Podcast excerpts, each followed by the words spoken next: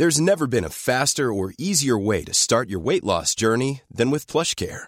PlushCare accepts most insurance plans and gives you online access to board-certified physicians who can prescribe FDA-approved weight loss medications like Wigovi and Zepbound for those who qualify. Take charge of your health and speak with a board-certified physician about a weight loss plan that's right for you. Get started today at plushcare.com slash weight loss. That's plushcare.com slash weight loss. plushcare.com slash weight loss. Profesor Adam Rees, Premio Nobel de Física. Hola, soy Adam Rees y te recomiendo escuchar Coffee Break para aprender más sobre el universo.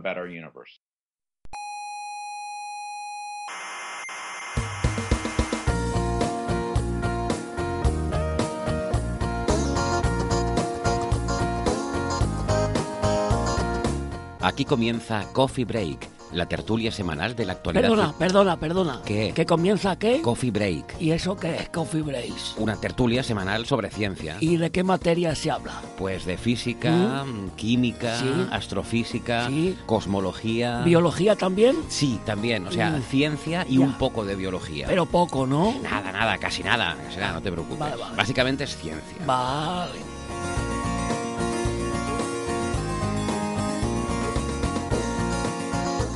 Saludos cientófilos del mundo y de la galaxia. ¿Qué digo de la galaxia? Del cosmos entero. Que hoy tenemos un programa muy cosmológico y seguro que les puede interesar también a los extragalactos. Les habla Héctor Socas desde el Instituto de Astrofísica de Canarias. Esto es Coffee Break, Señal y Ruido. Hoy tenemos mucha cosmología en el programa. Hablaremos sobre la tensión en las medidas del ritmo de expansión del universo y sobre los campos magnéticos primordiales, de cómo era el magnetismo al comienzo del cosmos, y también de esa fascinante idea llamada la inflación geométrica, una posible explicación a la pregunta de por qué hubo un Big Bang, y nos lo contará personalmente José Edelstein, que es uno de los autores de esta teoría. Y para variar un poco nos vendremos más cerca de casa. Lo siento amigos extragalactos, esto ya es para la programación local. Hablaremos sobre el sistema solar, sobre el hipotético planeta 9, eh, en particular el objeto de Brown y Vatican que hemos comentado en otras ocasiones, porque se han publicado nuevos indicios que ahora parecen debilitar esta hipótesis. Y ahora un anuncio, porque ya estamos en Spotify y en Google Podcast. Así que ahora, además de en Evox, en Apple Podcast y en TuneIn, también nos pueden buscar ahí, recuerden, en Spotify y en Google. No dejen de suscribirse, siempre les recomendamos suscribirse porque no les cuesta nada y así, si están suscritos, eh, no se pierden ningún episodio. Enseguida les aparece la notificación y se les descarga automáticamente en su dispositivo móvil. Tenemos una página web con toda la información que necesiten que es señalirruido.com. En esa página web está la información de todos los episodios, todos los temas que tratamos, los papers que discutimos y también están todos los episodios eh, desde el principio del programa. Y ahí también en la web tendrán información sobre cómo suscribirse, cómo contactarnos en redes sociales o enviarnos emails. Estamos en Facebook y en Twitter e incluso hay un club de fans, que yo no digo nada, pero si les interesara apuntarse, pues ahí tendrían la información sobre eh, cómo llegar al club de fans. Estamos en varias emisoras de radio, de la radio tradicional de toda la vida, la de las ondas hercianas. Si viven en Canarias, quizás nos hayan escuchado alguna vez en las emisoras Icoden Daute Radio, Radio El Día, Radio ECA o en Ondas Yaiza. En Madrid estamos en Onda Pedriza, en la Sierra. En Aragón en Radio Ebro. En Málaga en Radio Estepona. Y en Argentina estamos en la FM 99.9 de Mar del Plata. En nuestra página web están los horarios y las frecuencias eh, de estas emisoras.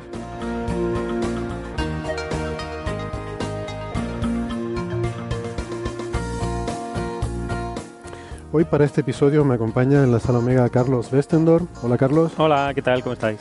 del Instituto de Astrofísica de Canarias, arroba cwestend en Twitter, empezando con C de casa y D al final, cwestend. Em, también tenemos a Bea, Bea Ruiz, eh, del Instituto de Astrofísica de Canarias, arroba eh, cmbarg en Twitter, Hola, buenas tardes. haciéndolo de CMB, como el Fondo Cósmico de Microondas en inglés, eh, junto con Bea y RG por los apellidos. Y eh, en Málaga, en su despacho en la Universidad de Málaga, tenemos a Francis Villatoro. Hola Francis. ¿Qué tal? Aquí estamos pues Francis es arroba emulenews eh, en Twitter. Em, bueno, pues, pues nada, que, estamos contentos, estamos en Spotify y, y, en Google Podcast. Ya no sé si lo han visto. Eh, creo que no lo he puesto todavía en redes sociales, ¿no? Deberíamos ponerlo en redes sociales. Hay que ponerlo, hay que ponerlo. Por fin, ¿no? Que antes era, era una odisea meterse en Google o en eh, bueno, Spotify, sobre todo. Había que pedir eh, permiso y no sé qué había que hacer, unas cosas rarísimas. Es una cosa muy rara, te tenían que aprobar ellos, ¿no? Para admitirte. Y bueno, yo había enviado la solicitud un par de veces, pero, no nos querían. En caso, ¿no? En caso. Pero ahora ya sí. Así que, como hay mucha gente que escucha Spotify, pues que sepan que también, también estamos allí. Ah, y lo de Google también es interesante, ¿no? Porque no sé si lo han visto, hay una, hay una app de Google para podcast que está bien, pero igual es un poquito básica. Pero lo interesante es que Google tiene planes, em, al parecer, según dicen, tiene planes eh, grandes para, para el podcast, ¿no? A largo plazo, hacer una especie de YouTube del audio con su servicio de, podcast. Sí, parece que se va a poder buscar, ¿no? En el texto de lo que se dice. Tengo entendido que la beta de la aplicación ya permite poner eh, subtítulos al audio.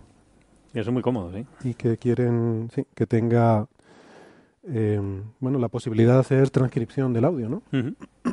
Estaría muy bien poder hacer una base de datos de todo el texto que, se habla para que sea fácil de buscar, ¿no? Claro. Y para las personas con discapacidad, también que lo tengan mucho más fácil de, acceder a ello, ¿no?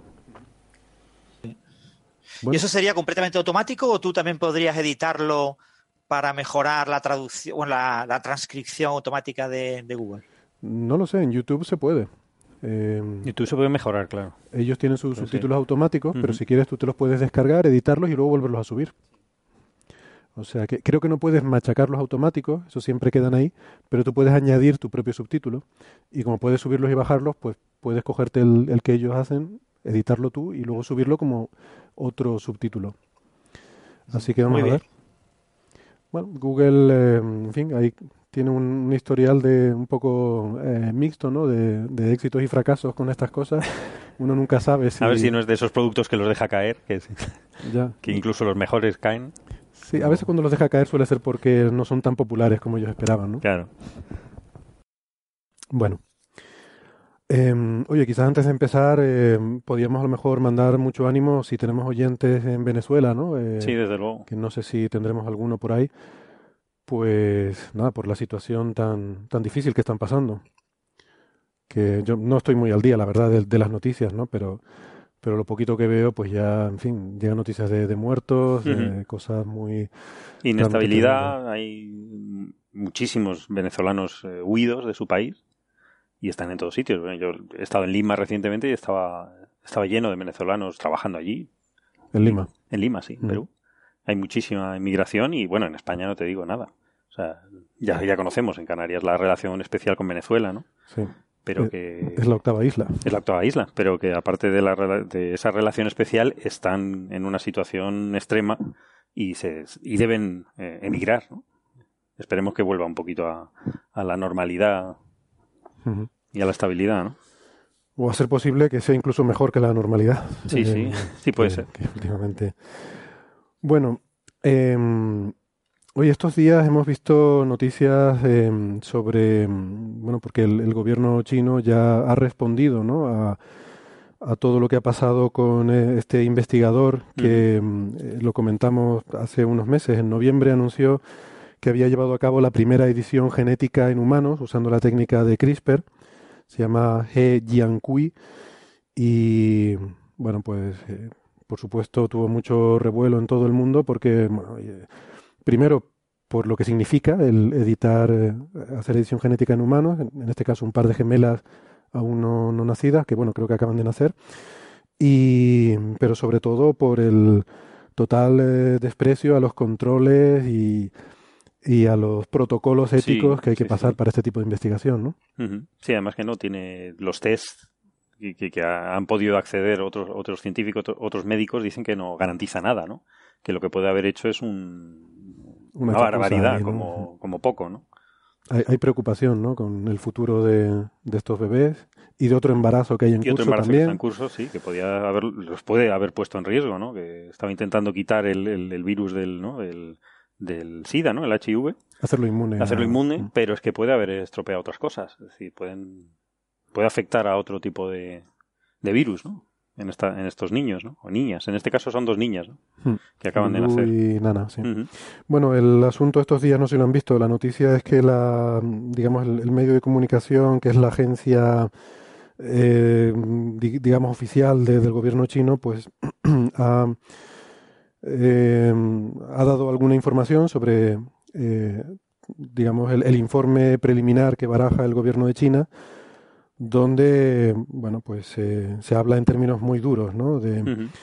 se, se dice en particular que, em, que, em, bueno, que, que ha llevado a cabo este, este investigador un procedimiento muy arriesgado, con muy pequeños beneficios potenciales, eh, y que de- deliberadamente se ha saltado las regulaciones, ha evitado el- la supervisión y ha falsificado documentos de eh, las- eh, los protocolos de revisión ética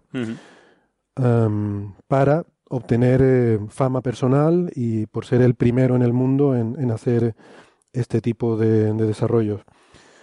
Entonces, bueno, esto, ya digo, eh, son palabras que salen directamente de, de ese informe que ha hecho público el gobierno chino eh, a través de, de esta agencia que se llama Xinhua.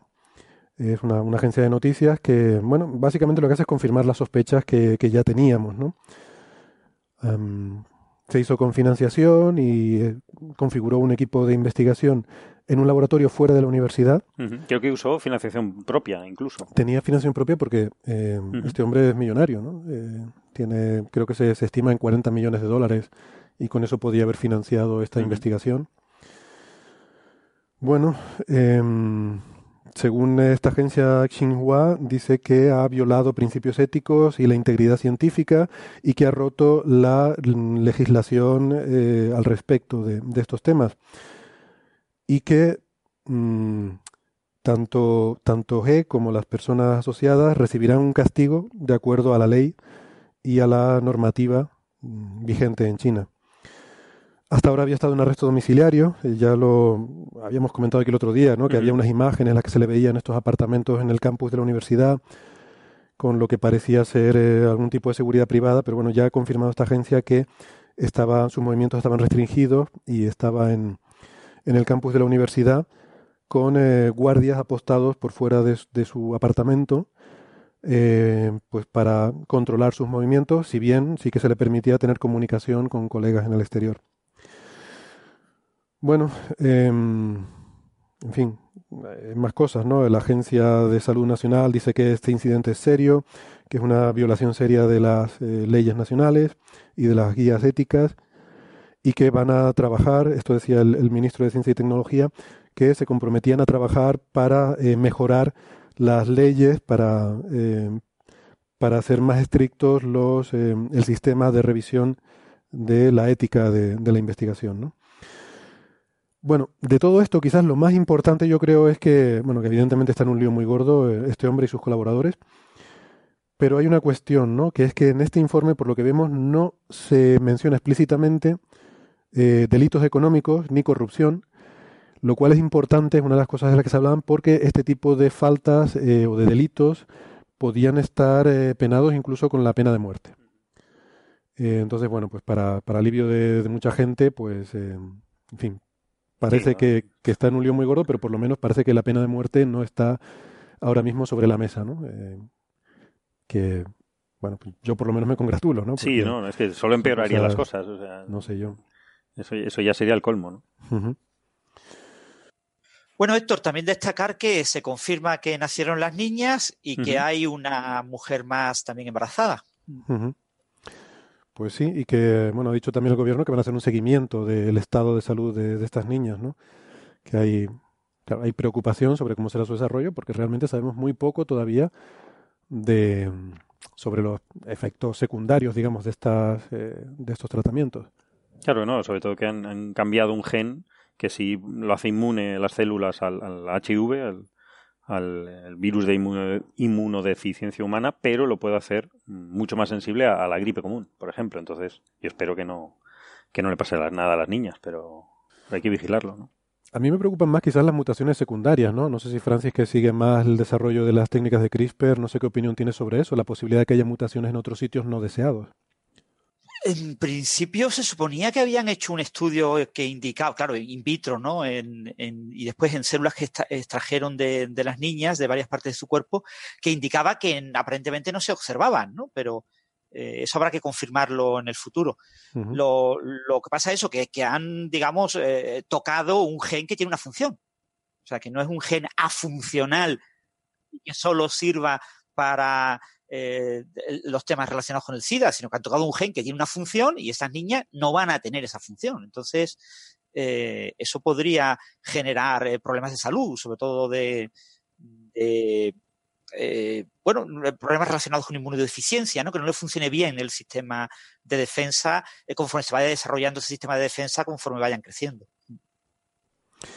Bueno, pues, pues nada, seguiremos eh, seguiremos la noticia con atención. Yo me imagino también que el gobierno chino eh, pues quiere de alguna forma demostrar ante la comunidad internacional que se toman seriamente estas cosas, ¿no? Porque quizás eh, un poco la imagen a lo mejor que pueda haber en el exterior es que, que, que, China a lo mejor pues tiene una actitud un poco laxa con respecto a eh, los criterios éticos al hacer la investigación. A veces, sobre todo en Europa, se critica que en otras partes del mundo hay más permisividad con estas investigaciones y eso pues perjudica ¿no? la competitividad de los mm. investigadores europeos, pero en Estados Unidos también se quejan con respecto a China, ¿no? que, que tienen más facilidad para estas cosas y yo me imagino que China quiere demostrar que ellos se toman en serio las cosas, que, que aunque su legislación pues a lo mejor no sea tan estricta, pero que no, no dejan pasar sí, es que cosas hay, dos aspectos, ¿no? Una cosa es la, la moral, que bueno, que, que, es discutible y es diferente en cada país, pero otra cosa es la me ética médica, que eso debería ser igual. Entonces, esto ha incumplido cualquier norma de cualquier tipo. Ya dejando la moral aparte, que eso es discutible,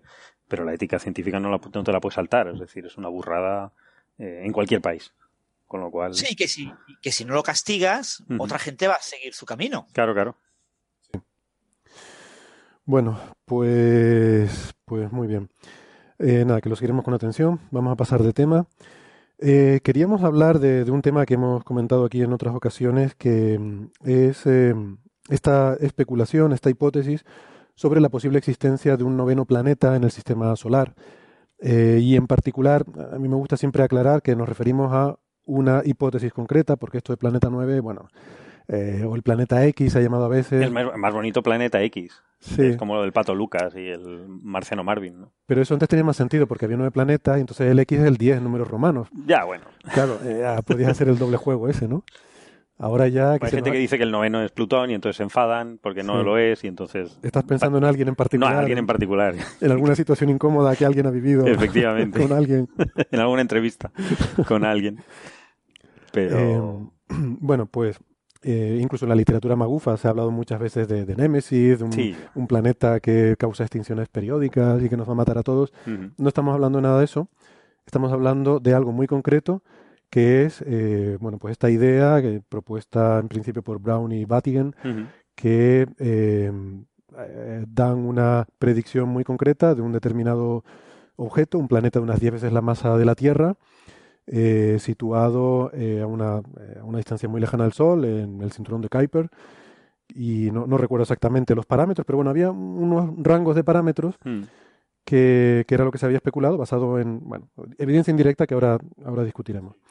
Y entonces, pues a veces hemos ido dando eh, pues otros indicios que algunas veces han apoyado porque se han descubierto otros otros indicios que apoyaban la hipótesis y en otras ocasiones como ahora, pues hay otros indicios que más bien debilitan la hipótesis. ¿no? Entonces, de lo que vamos a hablar ahora es de un trabajo que acaba de ser publicado eh, por investigadores de la Universidad de Cambridge y de, y de Beirut, ¿era verdad? Sí, de Beirut, sí. La Universidad Estadounidense de Beirut. Uh -huh. Que bueno llegan a conclusiones diferentes en el sentido de que no sería necesario este planeta, ¿no? Tú lo has estado sí, mirando. Sí, Carlos? sí, sí, sí. Está, estaba viéndolo. Eh, realmente, bueno, de esto hemos hablado ya en varios coffee break. Yo creo el 93, el 99, el 118, 183. O sea, no, no paramos, ¿no? Habría que referirse quizá al, al, al, blog de Dark Sapiens, que lo, que lo explica muy bien, uh -huh. en, en Planet Nine y los sesgos observacionales, en darksapiens.blogspot.com.es que lo que lo explica estupendamente a, raíz de uno de estos programas, ¿no? Por si quieren recapitular un poco la para que vean las gráficas de porque esto se basa en, en unos TNOs, unos objetos transneptunianos que están, están muy lejos. Eh, cada vez se han ido eh, sumando más, se han ido detectando más. Eh, 23, creo que hay, hay 23 de, que tienen un semieje mayor de 150 unidades astronómicas, que están, están realmente lejos. 13 de ellos con más de 250 unidades astronómicas y que tenían unas características comunes. Que... Eh, Perdón, vamos a traducir sí. un poco algo de la jerga, por si hay oyentes a lo mejor que no estén familiarizados, ¿no? Venga. Objetos transneptunianos. Más allá de Neptuno. Más allá de Neptuno. Eso O sea, sí. Cosas como Plutón y más allá, Claro. que hemos ido descubriendo que hay muchos más eh, piedrecitas y, y Sí. bueno, piedrecitas evidentemente es una, una forma de eh, un poco de, de hablar, pero eh, estos objetos que también es parte de la razón por la que Plutón ha dejado Ha de ser de- considerado un planeta, porque hemos visto que hay más cosas Hay como muchos Plutón más. ahí fuera, muchos más. Y esto es lo que llamamos transneptunianos, o sea, todo lo que hay más allá de Neptuno, Plutón es un transneptuniano, y muchos otros objetos que normalmente tienen órbitas circulares, ¿no? Salvo algunos que son peculiares. Estos son bastante peculiares. eh, tienen unas órbitas bastante excéntricas, bastante poco circulares, por decirlo así. Muy elípticas, ¿no? Muy Muy alargadas. elípticas, sí, muy alargadas. Y eh, cuando la- en, su paso más cercano al Sol, el- lo que llamamos el perihelio, están todos bastante juntos. Coinciden todos estos objetos bastante juntos y cerca del plano donde están los planetas alrededor del Sol, la, la eclíptica llama- llamada eclíptica, ¿no? Y esto es bastante curioso, ¿no? No puede ser una casual o no parece una casualidad si quitamos el tema de, de, eh, sesgos observacionales, que es lo que discute un poco en el blog eh, Dark Sapiens. Es decir, si realmente estamos detectando por igual eh, todas las inclinaciones, eh, entonces, eh, que parece que sí, pero bueno, todavía eso está, está discutido. Por Es eso, verdad, es que hubo un paper que comentamos en su día que hacía un análisis de eso, de los Claro. sesgos, ¿no? Que a lo mejor vemos más objetos en determinadas zonas del cielo que en otras. No parece, no parece que lo haya, pero, pero eso todavía está, es, es controvertido. Y eh, de hecho, eh, creo que en agosto del año pasado se descubrió un, uno, uno más, Uno uno, más, uno de estos de transneptunianos. peculiares, ¿no? Son pequeñitos, este tiene, bueno, este no está mal, tiene 500 kilómetros. El 2015 BP519, que es, que, digamos, el más extremo. Es decir, tiene un, un semieje de su ¿Cuántos órbita. kilómetros, perdona? 500 kilómetros 500 kilómetros de radio. de radio, sí. de radio. La Luna, para ponerlo en contexto, tiene mil, y a- 1700, creo que eran, o mil, ¿no? Mil, sí, 1700 me suena que eran. O sea que esto es como la tercera parte de la Luna en, es- en radio. Es bastante grande, o sea, es, es, sí, sí. razonablemente grande. Y además tiene un, está muy lejos, su semieje es 400 veces la distancia de la Tierra al Sol, 450 unidades astronómicas. Y eh, estaba, su órbita, esta órbita, está bastante inclinada, tiene 54 grados frente a la eclíptica, frente a la órbita de, de los planetas alrededor del Sol. ¿no? Lo cual era de esperar si, como, como eh, según la hipótesis de Batty, y Brown, de que hay un planeta X o planeta 9, o llámalo como quieras, que los está eh, pastoreando, que los está, les está haciendo, eh, un poco los, los, está guiando para que tengan estas coincidencias en sus órbitas. ¿no?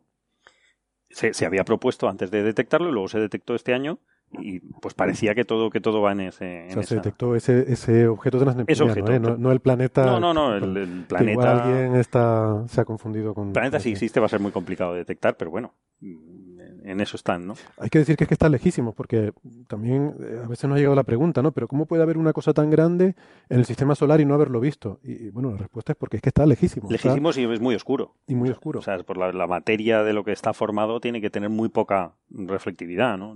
Bueno, y tan lejos del Sol es que te va a reflejar muy poco. Casi lo verías en el infrarrojo por su emisión térmica, más que por, por insisto, por lo lejos que está, ¿no?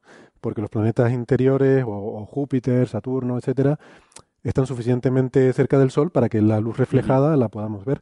Y luego otra cosa, que es que realmente explorar todo ese espacio con la, con la suficiente profundidad y el detalle que necesitarías para detectarlo, es una tarea muy, muy grande porque es mucho espacio por el que mirar, claro. Cuanto más lejos, mayor es la órbita, ¿no? Y más, más área de cielo tendrías que cubrir para poder hacer una búsqueda sistemática. Uh -huh.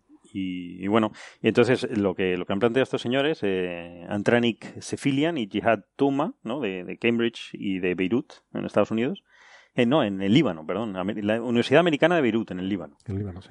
Eh, es, eso eh, plantean un, un, modelo, otra teoría alternativa a, a, la existencia de este planeta X, porque ellos dicen que, bueno, que efectivamente el, el, la, la, teoría del planeta X, que debería, según los, eh, Batty y Brown, tener unas 10 masas terrestres, eh, es bastante complicado. Es decir, no existe ninguna teoría de cómo se ha podido generar ese planeta. Ahora mismo no, no, es, no es, posible explicarlo, ¿no?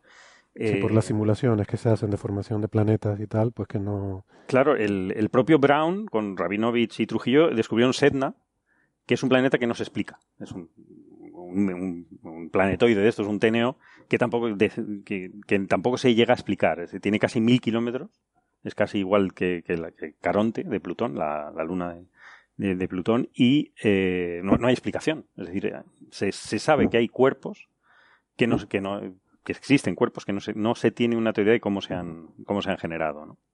Y luego de, estos... por, el hecho de estar ahí fuera, ¿no? Sí, sí, sí. Porque a lo mejor si estuvieran más hacia adentro sí que sería explicable, claro. pero que estén ahí fuera es lo raro. Entonces, uno muchísimo más grande, de 10 masas terrestres, eh, ya es, muchísimo más difícil de explicar, ¿no? Y luego que hay ciertas órbitas eh, que son demasiado excéntricas, demasiado alargadas, que tampoco se pueden explicar fácilmente por un único cuerpo, por un único planeta, ¿no? Y luego otra cosa es que tampoco está claro su estabilidad con el tiempo. Es decir, que en la vida, en la evolución del sistema solar, un solo planeta tendría que haber interaccionado con los demás planetas y haber acabado en otro sitio. Es decir, no es fácil poner un planeta tan lejos y que y se mantenga así continuamente, constantemente, ¿no? Entonces, estas personas lo que postulan es que en vez de un planeta existe un disco muy planito de miles de objetos, de estos teneos, que todavía no, no hemos detectado. Son cuerpos muy fríos, muy pequeños, con menos de 100 kilómetros cada uno. Y en total da esas 10 masas eh, terrestres para que el modelo eh, coincida un poco con, las, mm, con el pastoreo de esos teneos, ¿no? es decir, que, que, tenga el mismo efecto que un solo, que un único planeta, ¿no? Entonces, eh, tiene, tiene bastantes ventajas, favorece también las órbitas estas casi perpendiculares a la eclíptica, es decir, crea un sistema muy estable, según, según los modelos que ellos, que ellos desarrollan, y, elimina ciertos problemas de este planeta 9, planeta X, ¿no? Eh, pero, no es incompatible con esta teoría. Es decir, puede seguir existiendo este, este planeta 9, pero ser más pequeño. O sea, si, existe este disco, efectivamente la, necesidad de generar un planeta de 10 masas eh, terrestres no es, no es tan, tan importante, ¿no? O sea, podría, se podría repartir. de hecho, no haría ni falta un planeta. O sea, teniendo un disco de estas características, eh, pues, pues no hace falta tener un planeta X. Lo cual está bastante bien, pero tampoco hay indicios de este disco. Es simplemente una teoría, un modelo en tres dimensiones eh, que da bastante estabilidad, tiene la estabilidad, es muy estable durante toda la vida del sistema solar y se favorece por las observaciones que tenemos de otras estrellas que tienen discos protoplanetarios. Es decir, que, que, que esos discos, este disco, entre otras cosas, tiene que ser también eh, muy poco, eh, tiene que tener una, una, tiene que estar muy alargado. Entonces, eh, y siendo así sería bastante estable, con lo cual, y, los discos protoplanetarios de, otros, de otras estrellas también hemos detectado que, que, son de estas características, es decir, que no es una cosa exótica, por así decirlo, ¿no?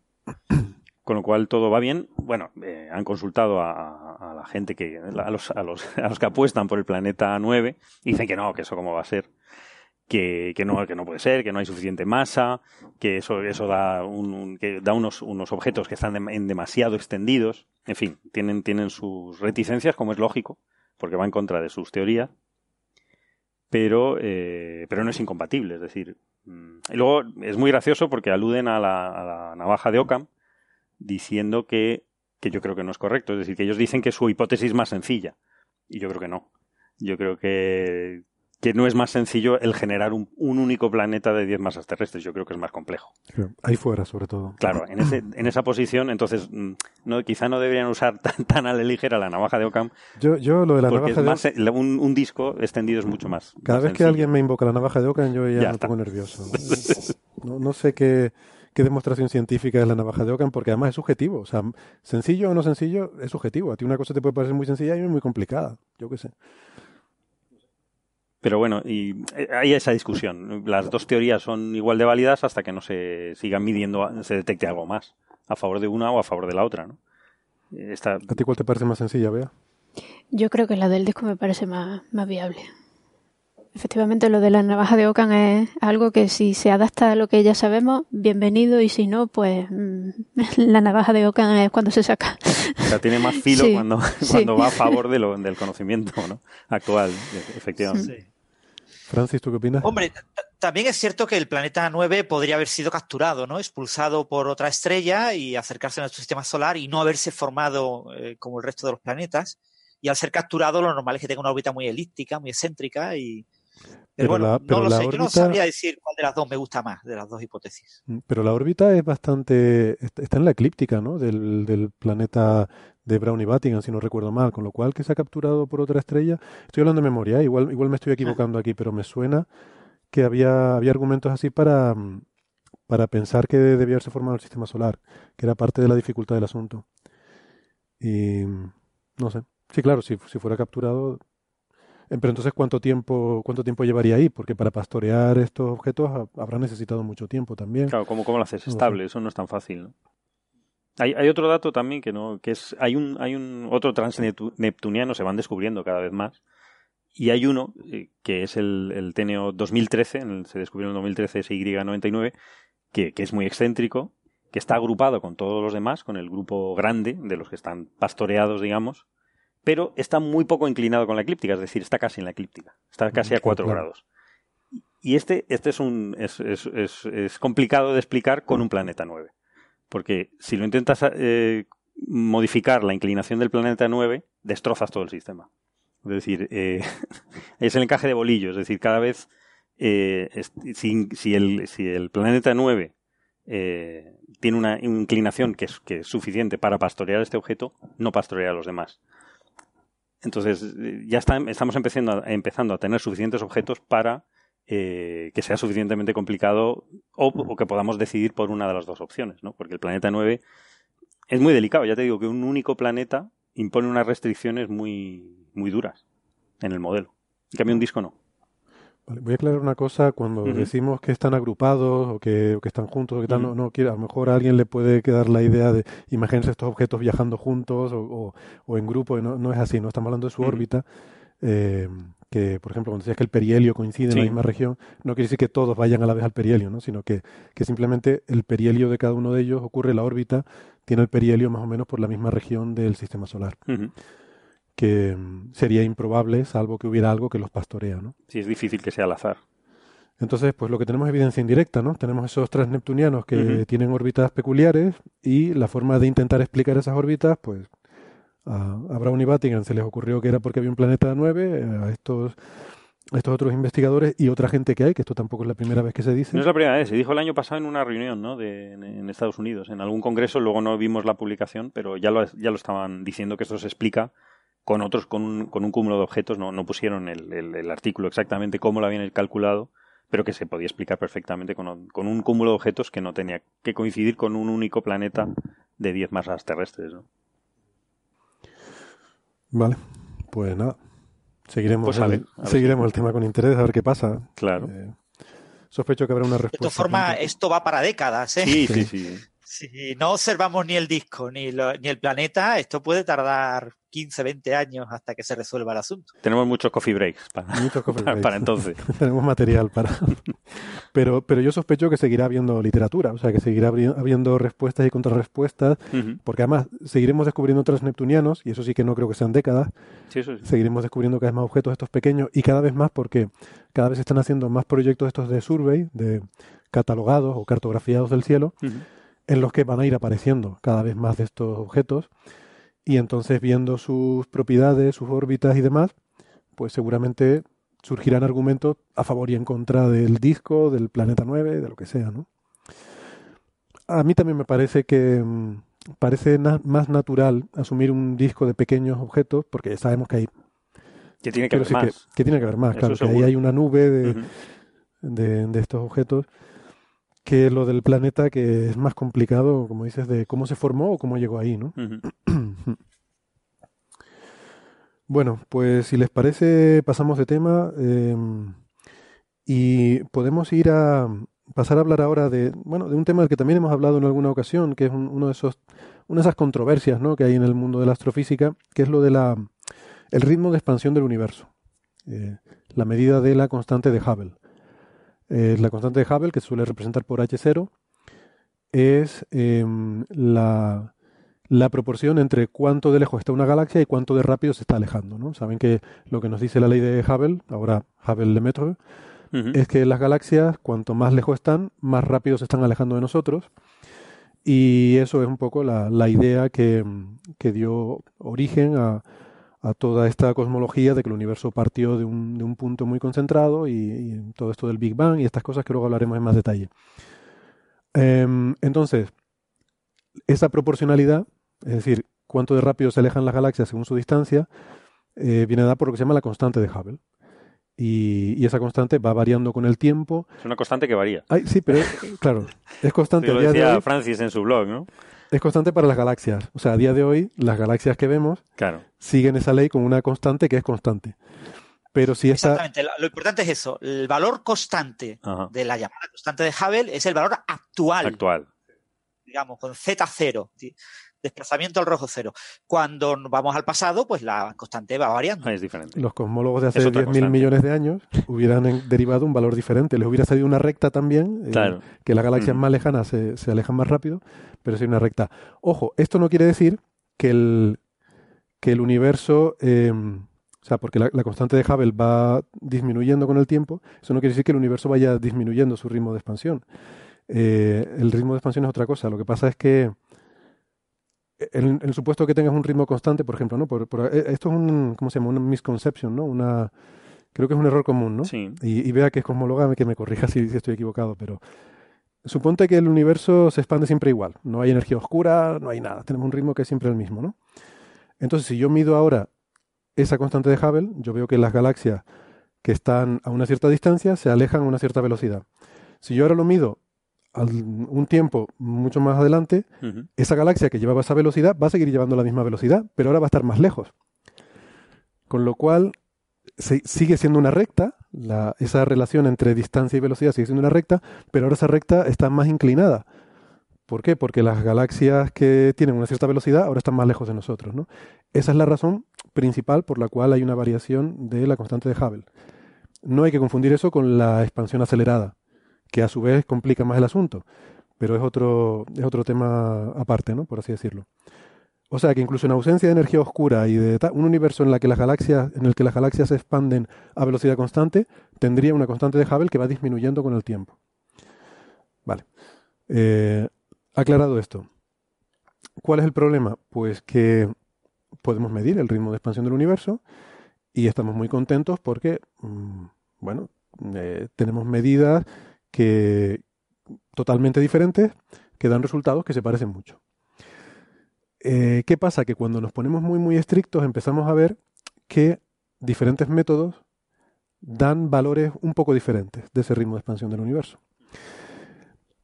Eh, a mí siempre me ha parecido que son valores que están muy cercanos, que tampoco es para ponerse muy nervioso. Pero claro, cuando tú miras el error de cada una de esas medidas, resulta que el error es menor que la discrepancia.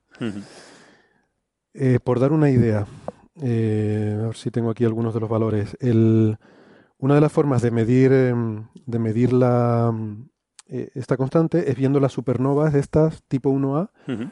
que las podemos ver en galaxias súper lejanas hasta los confines del universo. Y estas supernovas tienen la propiedad de que explotan siempre con la misma luminosidad. Con lo cual, cuando tú ves una de estas supernovas, sabes que si te llega más débil, si, si la ves más débil es porque está muy lejos, y si es muy brillante porque está muy cerca.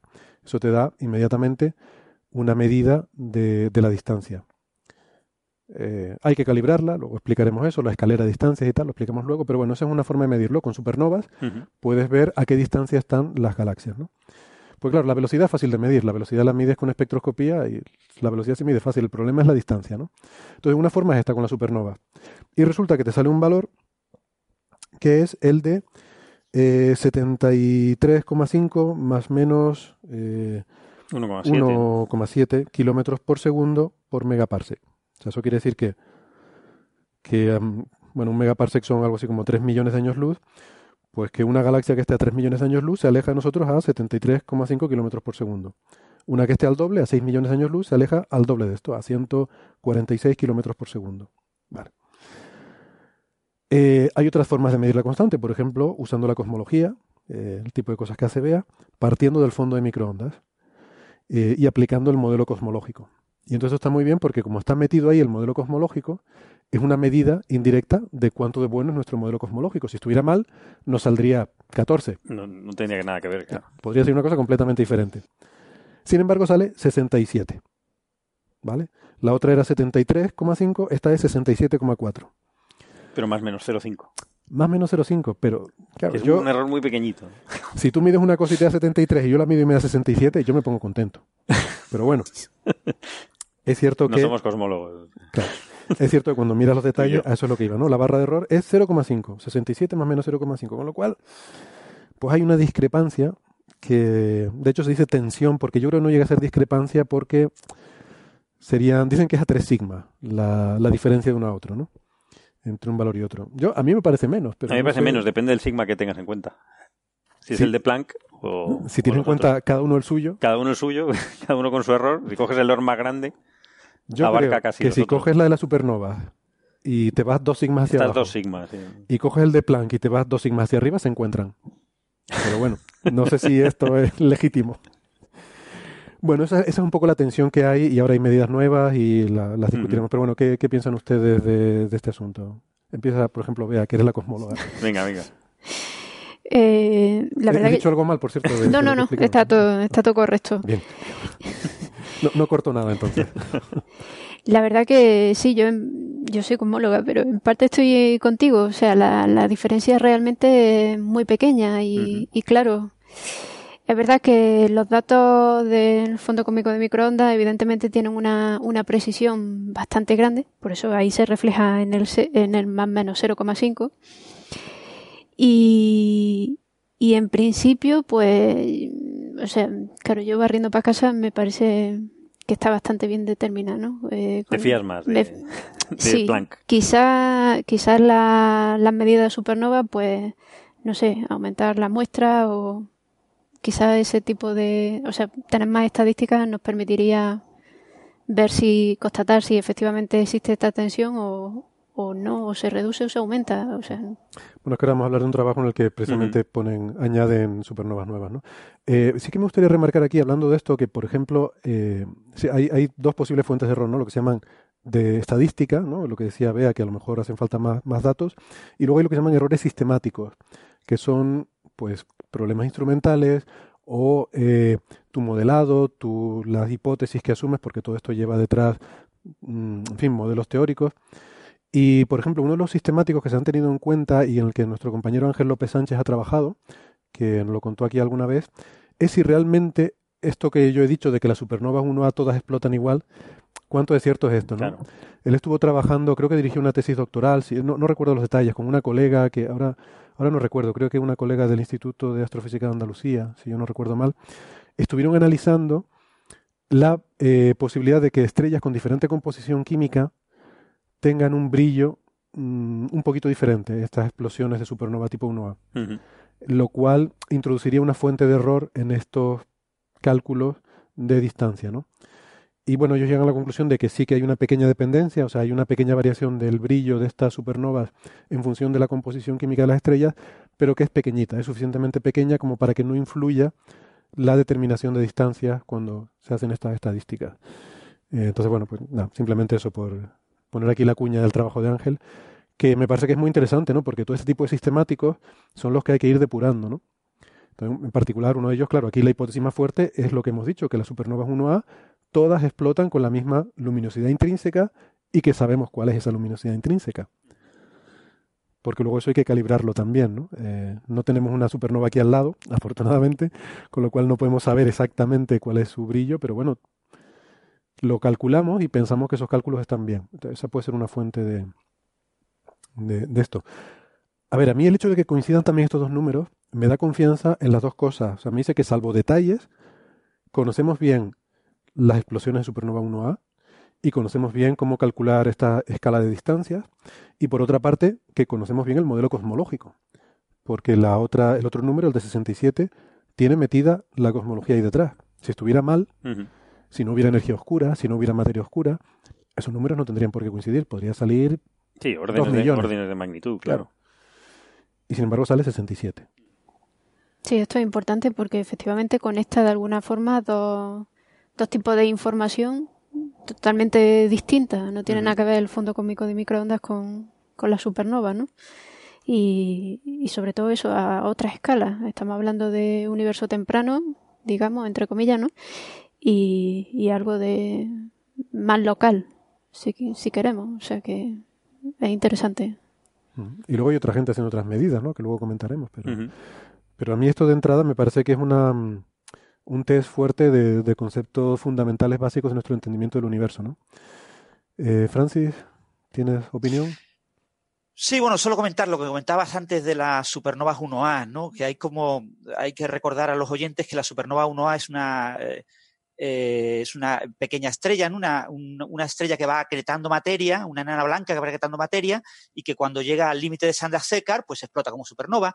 Pero que hay otro mecanismo para la producción de supernovas 1A, que es la fusión de dos estrellas eh, enanas blancas, que cada una de ellas tiene una masa inferior al límite, pero que cuando se fusionan, eh, en esa colisión superan el límite y tienen una explosión. Y en esa explosión, en ese segundo tipo de supernova 1A, la explosión no es patrón, porque como no han explotado exactamente a la masa del límite de Chandrasekhar, no son un buen patrón de distancia. Y hoy en día no sabemos distinguir bien eso. No sabemos cuántas de las supernovas 1A que estamos observando son de un tipo, de, eh, eh, una explosión de una eh, enana blanca que va acretando materia y llega al límite de Chandrasekhar y explotan todas igual eh, en ese límite, o eh, el caso de que eh, choquen esas dos estrellas de enanas blancas, eh, produciendo pues una estrella que en principio no tiene por qué tener la masa del límite de Chandrasekhar, sino que puede tener una masa que puede ser superior y puede haber una variabilidad en su comportamiento. Todavía no sabemos distinguir bien eso hasta donde yo sé, y eso podría ser un sesgo en las medidas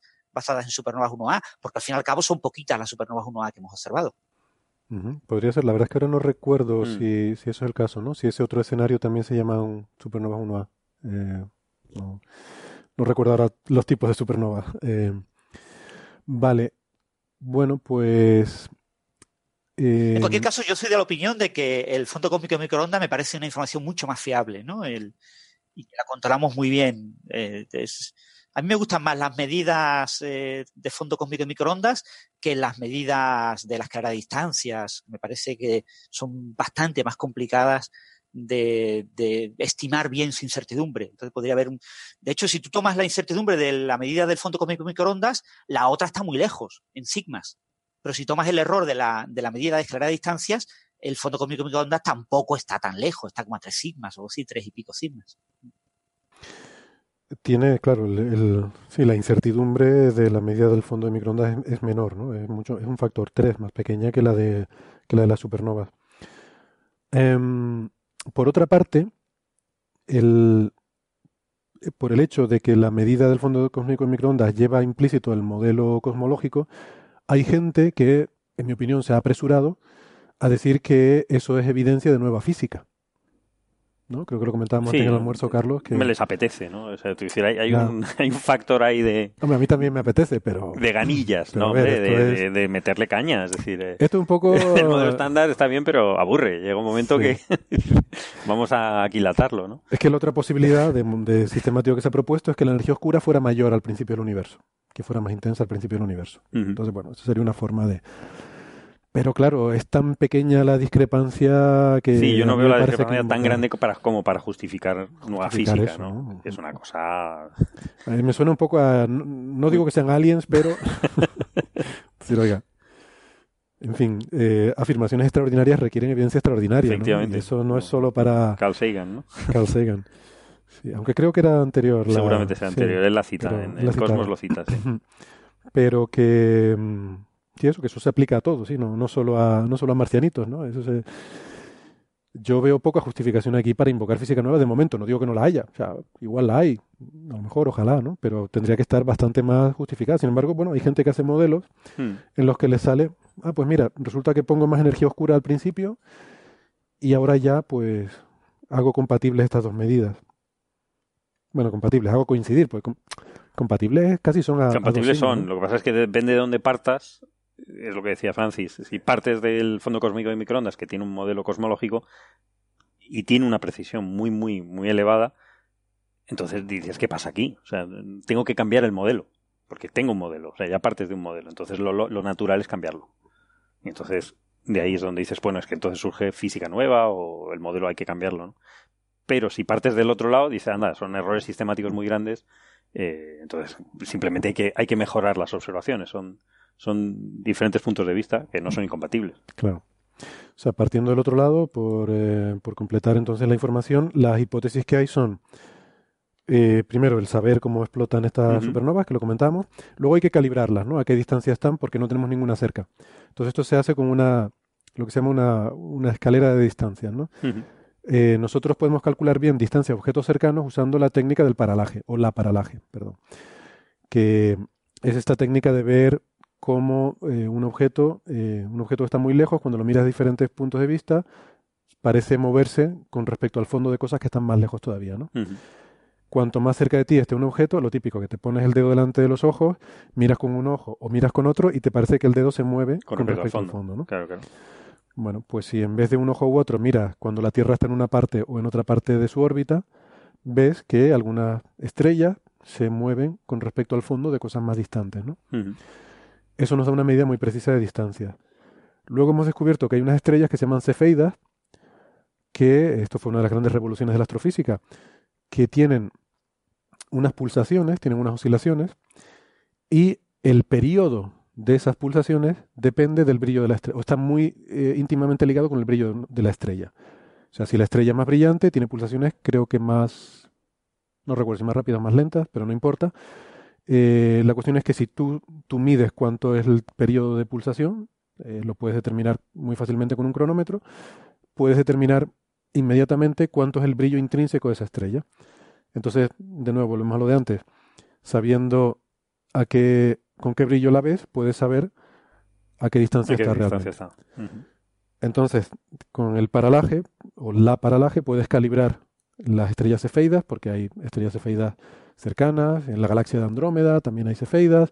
Entonces ya a partir de ahí empiezas a construir una, una escala, eh, puedes pillar alguna galaxia en la que haya cefeidas y pillas una supernova, pues entonces ya calibras la distancia de la supernova, ¿no? Entonces, paso a paso, mm, vas calibrando tus diferentes medidas hasta que llegas a las supernovas, que ya te da una distancia hasta los límites, hasta los confines del universo. Eh, bien, si en cualquiera de esos pasos intermedios te has equivocado o cometes un pequeño error, eso es un sistemático que afecta a tu medida. ¿Vale? Nosotros tenemos esta relación de las cefeidas, pues la sabemos por modelos. Eh, entonces, si ahí hubiera alguna, algún error o si a lo mejor dependiera de la composición química, como se planteaba Ángel con las supernovas, cualquier, cualquier cosa que no tuviéramos bien, nos introduciría una pequeña fuente de error en estas determinaciones y eso podría alterar el resultado final. Y este es un poco el, el cuid de la cuestión, ¿no? Esas son un poco las dos fuentes de error más importantes que hay en los dos, en estos, en estas dos vías. Ujú. Y luego ya, claro, en vista de que existía esta tensión, pues se han propuesto otras formas de medir estas cosas, ¿no? Y ahora recientemente hay una, una forma que, que es la que hemos estado comentando, Carlos, que se basa en lente gravitacional. Es otra forma de medir distancias. Es usar el efecto de la relatividad general. Cuando un objeto muy masivo pasa delante de otro, la luz se deforma al, al pasar por ese espacio curvo y genera una especie de efecto de lente. Sí, se ven varias imágenes del mismo objeto, ¿no? Es eh, lo que llama el, Time Delay Strong Lensing, la- el, el- TDSL, ¿no? Es la cosmografía, según dicen ellos, de retra- retraso de, tiempo, retardo, de, en, en- en- en lentes gravitacionales fuertes, ¿no? Eh, es, simplemente que, ves diferentes imágenes del, del mismo objeto eh, deformadas por un objeto masivo que hay entre medias de nosotros y el, y el emisor. El objeto masivo suele ser un- una galaxia. Entonces es un objeto, mm, es, es un método muy, muy complejo eh, por varios, varios motivos. Primero hay que mm, medir muy bien el tiempo, que eso, eso lo sabemos hacer. O sea, el tiempo lo medimos bastante, con bastante precisión, pero hay que hacerlo estadísticamente, hay que hacerlo, eh, hay que hacer muchísimas medidas, porque hay que, tienes que tener varios, varios objetos de este tipo, ¿no? Y luego tienes que saber muy bien lo que hay en medio. ¿Cuál es el, el- el- deflector, ¿no? La galaxia La central lente. la lente, lo que es la lente, lo que está haciendo de lente en este caso, tienes que conocerlo bastante bien. Tienes que tener imágenes de muy alta resolución y, y tienes que saber además toda la masa que hay entre nosotros y, y esa, y esa lente, ¿no? Es decir, tienes que tener un, eh, bastante información sobre cómo es el sistema para poder llegar a saber una distancia, ¿no? Para saber la distancia del, del emisor, ¿no? Que suele ser un quasar. Entonces esto se ha, se ha hecho con... Que, que, por cierto, Dark Sapiens también es experto en este tipo de cosas, ¿no? Él se dedica a medir eh, efecto de lente gravitacional con cuásares. Uh -huh. Pues, eh, pues debería estar aquí. a ver si lo pillamos. Está trabajando. Sí, eh, bueno, vamos a dejarle que, que, que trabaje algo. Déjalo que trabaje, el pobre, que, que, tiene que tiene que labrarse ahí un, un porvenir. Entonces, bueno, y han, han hecho esto con, con eh, cuásares eh, cuádruples, que, es, bastante más. Es decir, que hay cuatro imágenes del, del objeto inicial, del, del emisor, del cuásar eh, inicial, ¿no? Hay cuatro imágenes eh, de, que, han, que han sufrido este efecto ¿no? de lente gravitacional. Y ahora lo están intentando, lo están aplicando a cuásares que hay lentes gravitacionales dobles, es decir, que hay dos imágenes de ese, de ese cuásar original, ¿no? y ven que es más o menos el error, siendo grande, siendo bastante elevado, eh, es compatible con, con, los otros métodos. ¿no? Y además te da una, eh, una medida completamente independiente, otra medida más, completamente independiente de las anteriores que estábamos hablando. Lo cual es está muy bien, lo que pasa es que tiene una, un, la barra de errores enorme. Es mayor. Es decir, o sea, ahora estamos, estamos hablando del paper este de Birrer sí, et al, ¿verdad? De Birrer et al, de varios eh, sí, artículos de la. Universidad de California, ¿no? De Holy Cow, de esta, Holy cow. que creo que habíamos hablado de, de, de este, de este... Hemos hablado de una- es un acrónimo de estos curiosos, ¿no? Es Holy cow es una expresión en inglés, ¿no? Es como decir, no sé, hay la leche. Sí, algo, algo así, ¿no? Eh, cow es una vaca, ¿no? Holy cow, bueno, vaca sagrada, no sé. Es, es una expresión, eh, ¿cómo se llama esto? Una, una especie de exclamación, vaya. No, no recuerdo el nombre de estas cosas. Es una exclamación. Iba a decir onomatopeya, pero no, no es una ono- onomatopeya, onomatopeya, es una mm, Interjección. interjección, gracias. Vale.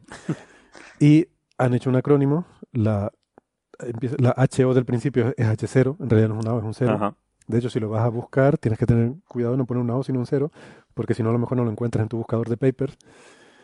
Y luego LI es por lensing, eh, no me acuerdo, lensing no sé qué. Y los COW es eh, por cosmography, no sé qué, porque está basado en un trabajo anterior, ¿no? Un código que usaban para hacer eh, estos efectos de lente gravitacional para estudiar cosmología. Y la W es de, ¿cómo era? Work Spring o algo así, que es como eh, una especie de descendiente de ese código cosmográfico. Bueno, Ujú. yo qué sé, es un rollo de acrónimo. Pero todo para que salga Holy Cow. Y bueno, han conseguido poner Holy Cow, vale. Aceptamos pulpo como animal alienígena. Em, y entonces en este paper, ¿no? Pues eh, dan algunos resultados de esto que tú estás diciendo, ¿no? De Sí. lente gravitacional en quasar. No, usan un cuásar doble, de una lente gravitacional que, que se ven dos imágenes del cuásar, y ven que es, es compatible con los otros trabajos que habían hecho con cuásares cuádruples, que aunque hay menos, también son más precisos, ¿no? Y entonces y- mezclan un poco la, todas las, las- los, dos, los dos modelos, porque según ellos son compatibles, y llegan a un resultado pues que es muy parecido al de las cefeidas o el de las supernovas, ¿no? Que es 72,5 más menos 2. Claro, pero es más menos dos. De más menos 2 es muy elevado, pero es que es un método complejísimo. Es Sí. decir, que... Es que de hecho justo antes en el, en el abstract estoy viendo que el primer valor que sacan es 68,8 más menos 5. Eso es solo con el cuásar doble. Eso solamente con uno. Pero cuando lo combinan con los otros que tenían, que son los cuádruples, entonces se le sube a 72. Es el doble de preciso, sí. La mitad de error. Mitad de error. Y aún así es muy grande. Sí.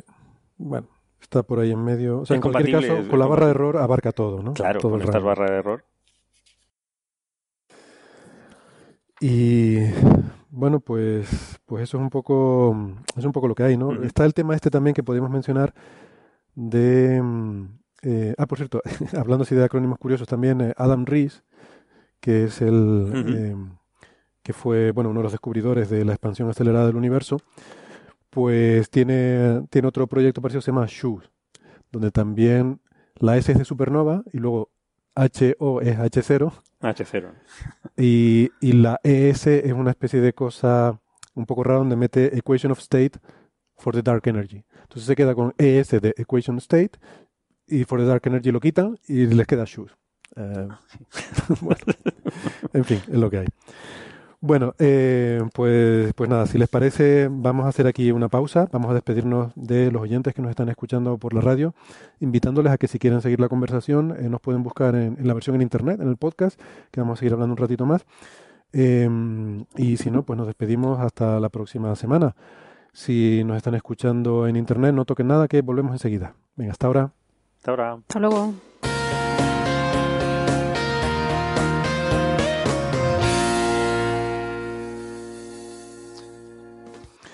Bueno, gracias por seguir acompañándonos. Pues, pues nada, yo no sé entonces a ustedes si les parece que aporta algo nuevo esto de las lentes gravitacionales al debate, este, esta tensión. ¿Qué opinas, Bea? Hombre, en principio, eh, eh, con la barra de error que tiene, evidentemente, pues eh, no, no, no, no aporta nada. Simplemente es un método, de luego, que es independiente de, los otros dos y, sin duda, pues hay que tenerlo en cuenta y, y quizás pues puede ser al- algo que nos aporte luz en cuanto a la tensión esta que estábamos comentando, ¿no? Bueno, en cualquier caso es otra vía por la cual confirmamos que las cosas están bien, salvo detalles, ¿no? A lo mejor un detallito, pero que, Hombre, que esos modo detallitos todo esto encaja. pueden ser muy importantes. Ya. Esa es la única eh, resquicio que queda, ¿no? Es decir, mm, ese no, no, no, no se puede cerrar la puerta a que, que el modelo estándar pues haya que, que introducir cierta corrección, pero que, bueno. que corregirlo, ¿no? Francis, Sí, yo eh, opino lo mismo, ¿no? Me parece interesante que se sigan midiendo por diferentes métodos, pero que eh, por ahora lo- las bandas de error son muy grandes en todos los métodos, salvo en el cosmológico. Entonces, por ahora lo que deberíamos es de considerar el valor cosmológico como el valor bueno y los otros como valores que pueden ir tendiendo a ese valor, ¿no? El, el cosmológico creo que va a cambiar un poquito, porque cambió muy poquito desde WMAP, desde el. Wilkinson Map a, a lo que es el telescopio espacial Planck, y, y es de esperar de que cambie muy, muy poco. Eh, sin embargo, estos otros valores eh, basados en escala de distancia, en lentes gravitacionales, etcétera, sí pueden cambiar bastante, porque tienen mm, márgenes de error enormes que pueden hacer fluctuar claramente la medida. Bueno, olvidamos decir que eh, también hay un trabajo reciente de el Dark Energy Survey, que es esta gran colaboración para hacer investigaciones de la distribución estadística de galaxias en el cosmos, que se espera que nos dé una idea sobre si la energía oscura efectivamente es una constante cosmológica o si ha tenido alguna variación, ¿no? Como decíamos antes, que hubiera sido más fuerte al principio del universo. Y es el, el paper este que salió recientemente en el Archive, eh, de hecho creo que se subió en noviembre al Archive y está enviado a Monthly Notices. Eh, eh, los autores son Macaulay et al. Y un montón más, vamos. y un montón más, sí, pero no sé, me, cuesta decir este nombre sin pensar en Macaulay Culkin, en fin. Y bueno, aparte tiene la gracia también de que los, los datos están ah, apoyados además, o sea, e- el Dark Energy Survey se basa sobre todo en lo que se llama la Dark Energy Camera, que es un instrumento eh, en un telescopio de 4 metros en Chile. Eh, hacen también uso del Sloan Digital Sky Survey, eh, pero también usan el telescopio anglo-australiano, el telescopio donde Ángel hace de soporte, ¿no? Han estado utilizando datos de ahí para aportar la espectroscopía que, que les permita tener los detalles de la distancia de las galaxias y tal. Eh, bueno, ellos hacen eh, un estudio. Hay una cosa que no hemos mencionado que se llama la escalera de distancia inversa, ¿no? Que, es otra cosa divertida y no sé si vale la pena contarla, pero así como hay una escalera de distancias que contamos, ¿no? Que es ir de, de más cerca a más lejos, empezar por el paralaje, que es lo que podemos controlar mejor, más cerquita, a partir del paralaje sacar la distancia de las cefeidas, a partir de las cefeidas sacar la distancia de las supernovas 1A, pues hay también una forma de ir al revés, de lejos a cerca, y consiste en usar lo que se llaman las oscilaciones acústicas de variones, que es una cosa un poco complicada, pero muy interesante, que resulta que cuando tú ves el universo a gran escala, hemos dicho siempre que es homogéneo, que es isótropo y tal, pero tiene un rasgo distintivo, que es que hay una, eh, hay una distancia eh, favorecida, que son unos 500 millones de años luz, que estadísticamente mm, hay más galaxias a esa distancia que a cualquier otra. Muy poquito más, creo que es un, un 10% más de una distribución aleatoria o algo así. Pero, eh, pero que, bueno, que, esta medida que existe y que además lo predice el modelo cosmológico, que, y es producido por esto que se llama oscilaciones acústicas de variones, que tiene que ver con eh, la resonancia de, de las oscilaciones en el plasma primordial del universo, y bueno, esta, esta, huella, estas oscilaciones acústicas de variones, nos da una, una forma de, de, medir distancia. O sea, nosotros sabemos que viendo estas galaxias muy lejanas, eh, pues podemos saber que en promedio tienen que tener eh, ese exceso mm, en eso, esa distancia de unos 500 millones de años luz. ¿no? Entonces se puede utilizar para eh, determinar distancias y bueno y hacer también esta determinación de la constante Hubble que es la que, es la que han hecho aquí. Mm. En fin, el resultado lo tengo apuntado por aquí. ¿Cuánto era que salía? Es un resultado muy parecido al del fondo cósmico de microondas, ¿no? Es eh, 67,77. Exacto. Con un error de 1,30. Cuando el pero de nuevo es un error grande. sí. Claro, el error es grande, pero bueno. Pasa un poco como con lo de los cuásares, ¿no? Lo de la lente gravitacional, que no te. Digamos que no te aporta. El error es demasiado grande para, para posicionarse en un lado o en otro, pero es otra medida que encaja también dentro de ese rango ahí, ¿no? Entre mm. 68, 72, por ahí está la cosa. Sí, parece que, que, conforme vas teniendo, digamos, estadísticas, los valores tienden a disminuir. O sea, parece que parece que es la tendencia, ¿no? Después de, de ver lo de las oscilaciones acústicas.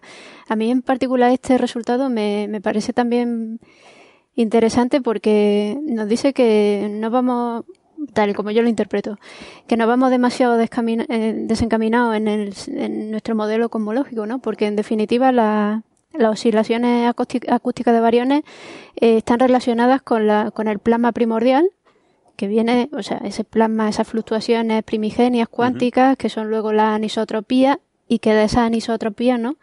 Pues luego se generan en parte, pues, esas, esas oscilaciones acústicas de variones, ¿no? Entonces, como que la historia que estamos contando de, en nuestro modelo cosmológico tiene cierta consistencia, ¿no? Sentido, ¿no?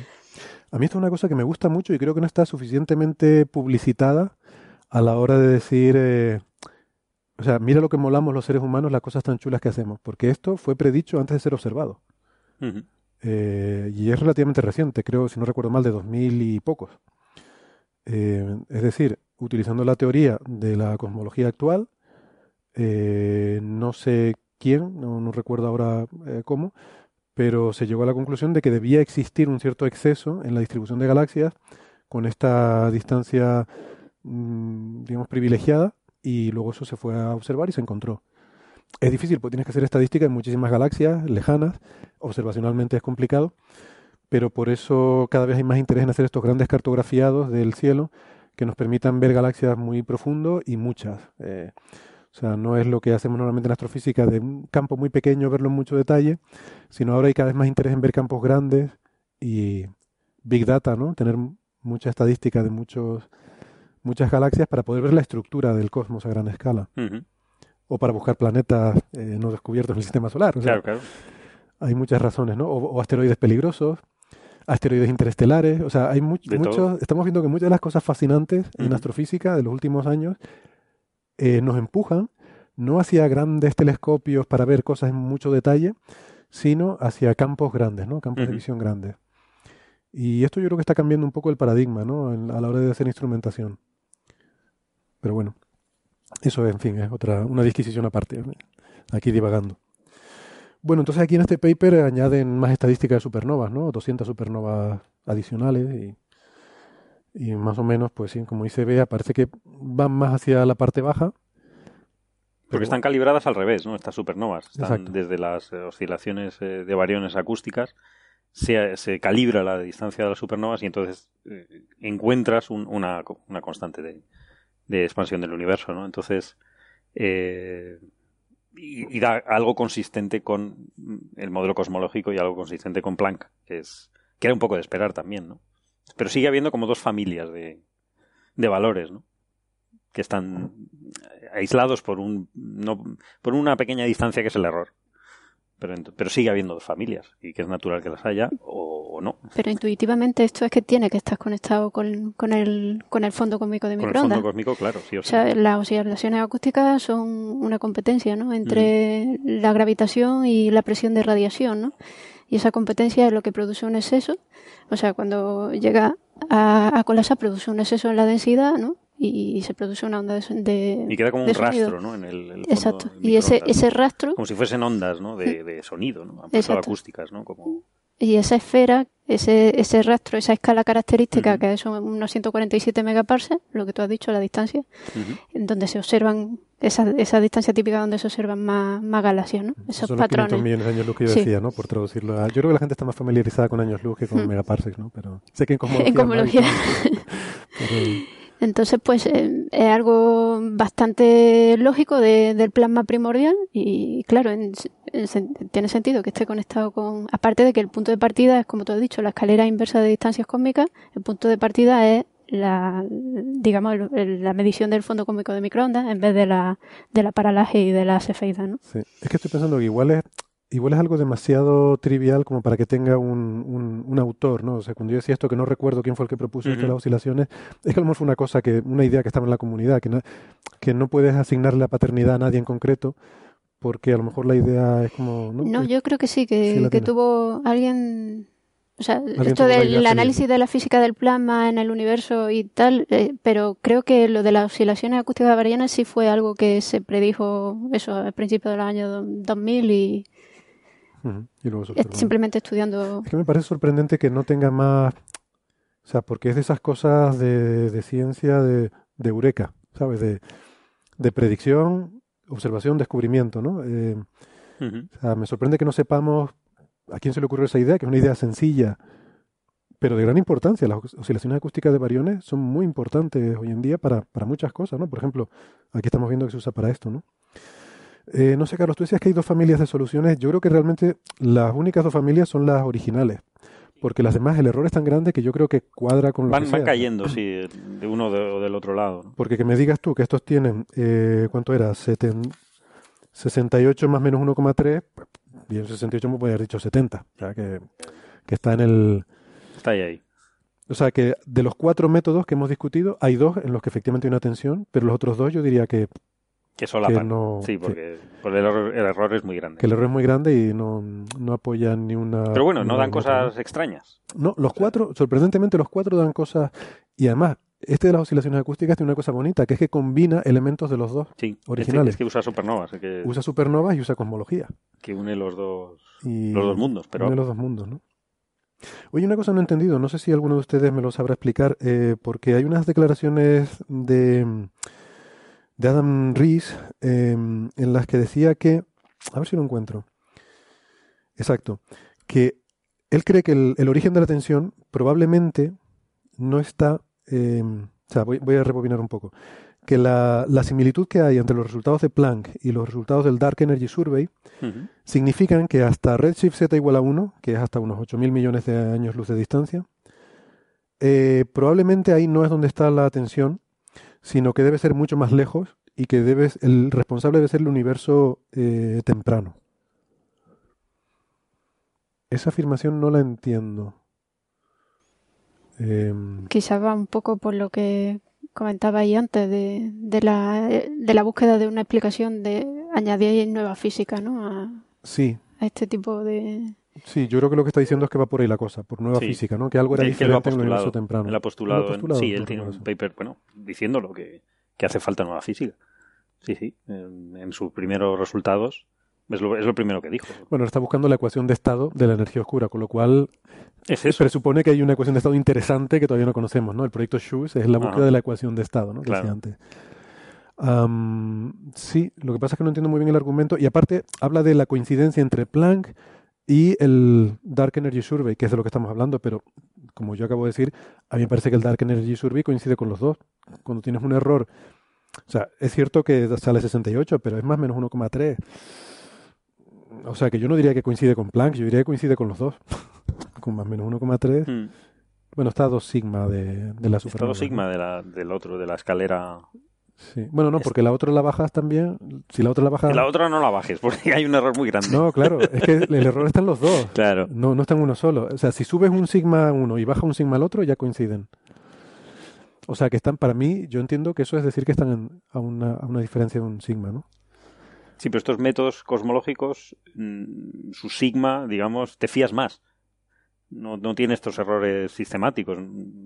Es el modelo cosmológico. Entonces, bueno, pero el modelo cosmológico puede tener errores sistemáticos también. O sea, a lo mejor si la energía oscura efectivamente claro, ha variado, eso es nueva física. Sí. claro. De hecho, de hecho, eso es una de las cosas que apuntan a, a resolver esta tensión es eh, la ecuación de, o sea, que tenga curvatura el, eh, negativa el universo, o sea, que, o que, ca- que cambie la, la ecuación de estado de la, de la energía oscura, ¿no? O sea, en definitiva, nueva física. O incluir también eh, nuevas partículas relativistas. Nuevas partículas relativistas. Ah, eso no lo había oído. ¿Cómo es esa Me historia? estuve, no, no he encontrado exactamente a qué, a qué se, a qué partículas se refieren, pero es uno de los motivos que apuntan también para resolver esta tensión, desde el punto de vista cosmológico, digamos. ¿no? Neutrinos estériles o alguna cosa así. Supongo que sí, pero no, Sí. No sé si Francis sabe algo. partículas ultrarrelativistas, es decir, partículas de muy baja masa que se mueven a gran velocidad y que se comportarían como los neutrinos, ¿no? Entonces, el número de neutrinos es una cosa que podemos mover. Y si lo movemos y los acercamos a cuatro, se arreglan un poco estas desviaciones. A cuatro familias que- te refieres, no, no cuatro neutrinos, Mm. ¿no? Cuando dices cuatro. A cuatro familias de neutrinos, sí. Que hubiera un, una cuarto, un cuarto neutrino o, o otra partícula que hiciera un papel similar, ¿no? Porque en realidad a nivel cosmológico lo que detectamos son ese tipo de partículas ultrarrelativistas, no detectamos neutrinos en rigor. Mm. Pues Bueno, que pero- las únicas que conocemos son neutrinos. Pero el fondo cósmico en microondas no restringe el número de familias neutrino a tres, ¿no? Eh, sí. Sí. Es- o sea que. Y además, una de las especificaciones es que debería haber buscado la, la referencia concreta. y Dice que esas nuevas especies están en el fondo cósmico de microondas. Y en principio, los datos concuerdan, hasta donde yo sé, con, con, tres, con tres familias. Incluso los de la estructura a gran escala concuerdan también con tres familias. ¿Pero los neutrinos estériles serían una nueva familia o serían parte de una de las tres ya existentes? Eso no lo tengo claro. Los neutrinos estériles, en principio, serían una cosa nueva. Es decir, aquí hay dos opciones. Eh, los neutrinos, como sabéis, son partículas de quiralidad eh, izquierda, pero no tienen componentes de quiralidad derecha observados. Entonces, porque la interacción débil solo interacciona con las componentes de quiralidad izquierda de las partículas, ¿no? El electrón, hay dos electrones, electrón izquierdo y derecho, pero la interacción débil solo ve el electrón izquierdo, cuando el electromagnetismo ve ambos por igual, el, el izquierdo y el derecho. Pues con los neutrinos solo existen los neutrinos izquierdos que hayamos observado, podrían existir neutrinos derechos. Lo que pasa es que los neutrinos derechos lo más natural es que tengan un mecanismo de, de balancín, ¿no? De que su masa sea muy grande, eh, justificando que los que observamos, los izquierdos, son de masa muy baja. Con lo que normalmente las componentes de neutrinos derechos, eh, que podrían ser, obviamente son neutrinos estériles, porque no interaccionan con la interacción débil, que solo ve las componentes izquierdas y ellos tienen componentes derechas, eh, normalmente se espera que tengan masas muy grandes con lo que no serían partículas ultrarrelativistas que se observarían en el fondo cósmico microondas. ¿no? Entonces, podrían existir otras partículas parecidas a los neutrinos, quizá una nueva familia de, neutrinos, que no interaccionara con la interacción débil y serían estériles, y eso sería una nueva familia, una cuarta familia. Sí, pero y no, no o sea, eh, a ver, cuando decimos tres familias estamos hablando del neutrino electrónico, el neutrino tau y el neutrino muónico, ¿no? Eh, son neutrinos a izquierda. Eh, lo que tú estás diciendo no es que podría haber una contrapartida de cada uno de ellos a derecha, o sea, un, contra, un neutrino electrónico a derecha, un neutrino mu a derecha y un neutrino tau a si, derecha. Si el, el neutrino es una partícula de tipo Dirac, es obligatorio que exista la componente derecha. ¿vale? vale entonces serían las mismas familias. ser una partícula de tipo eh, Majorana.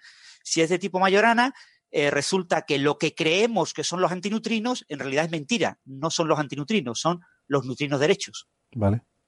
Entonces, el neutrino sería igual que su antipartícula.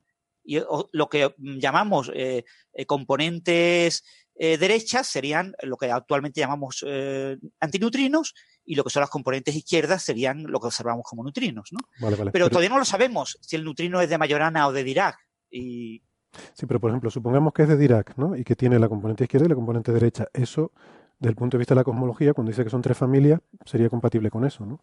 Yo entiendo o sea, que podrían, sí. podrían estar ahí. Seguirían siendo o sea, tres a nivel familias. Cosmológico, a nivel cosmológico serían solo tres. Hmm, a eso me refería. Sí. Eh, porque la, las componentes derechas, con toda seguridad, tienen que tener una masa superior al bosón Z. y porque no han sido observadas en las desintegraciones del bosón Z. Entonces, sería muy difícil que las componentes derechas tuvieran una masa pequeña y fueran observables en el fondo de microondas.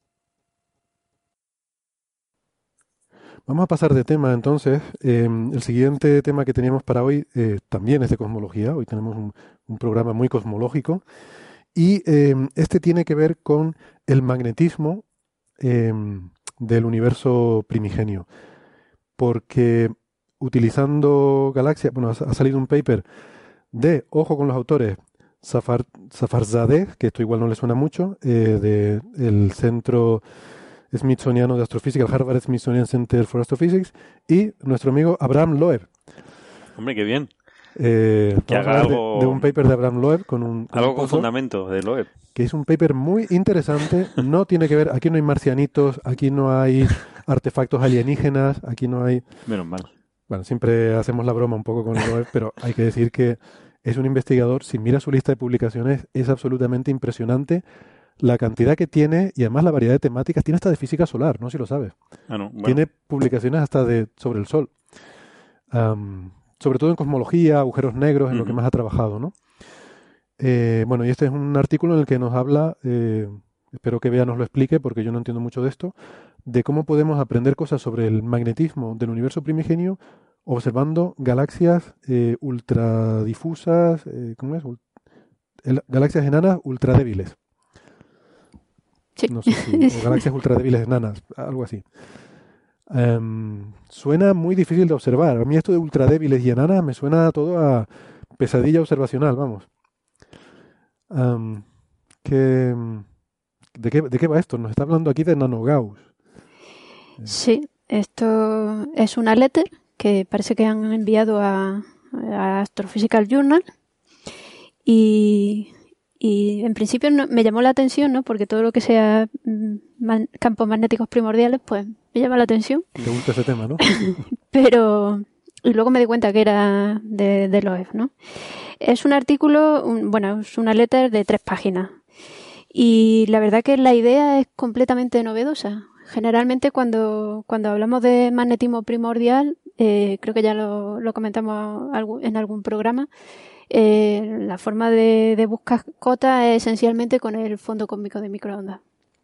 De hecho, Planck en, los resultados de 2015 pues tuvo un, un, artículo dedicado a restringir el campo magnético primordial desde distintos puntos de vista, ¿no? utilizando los espectros de potencia a través de la rotación de Faraday y también buscando una gaussianidad.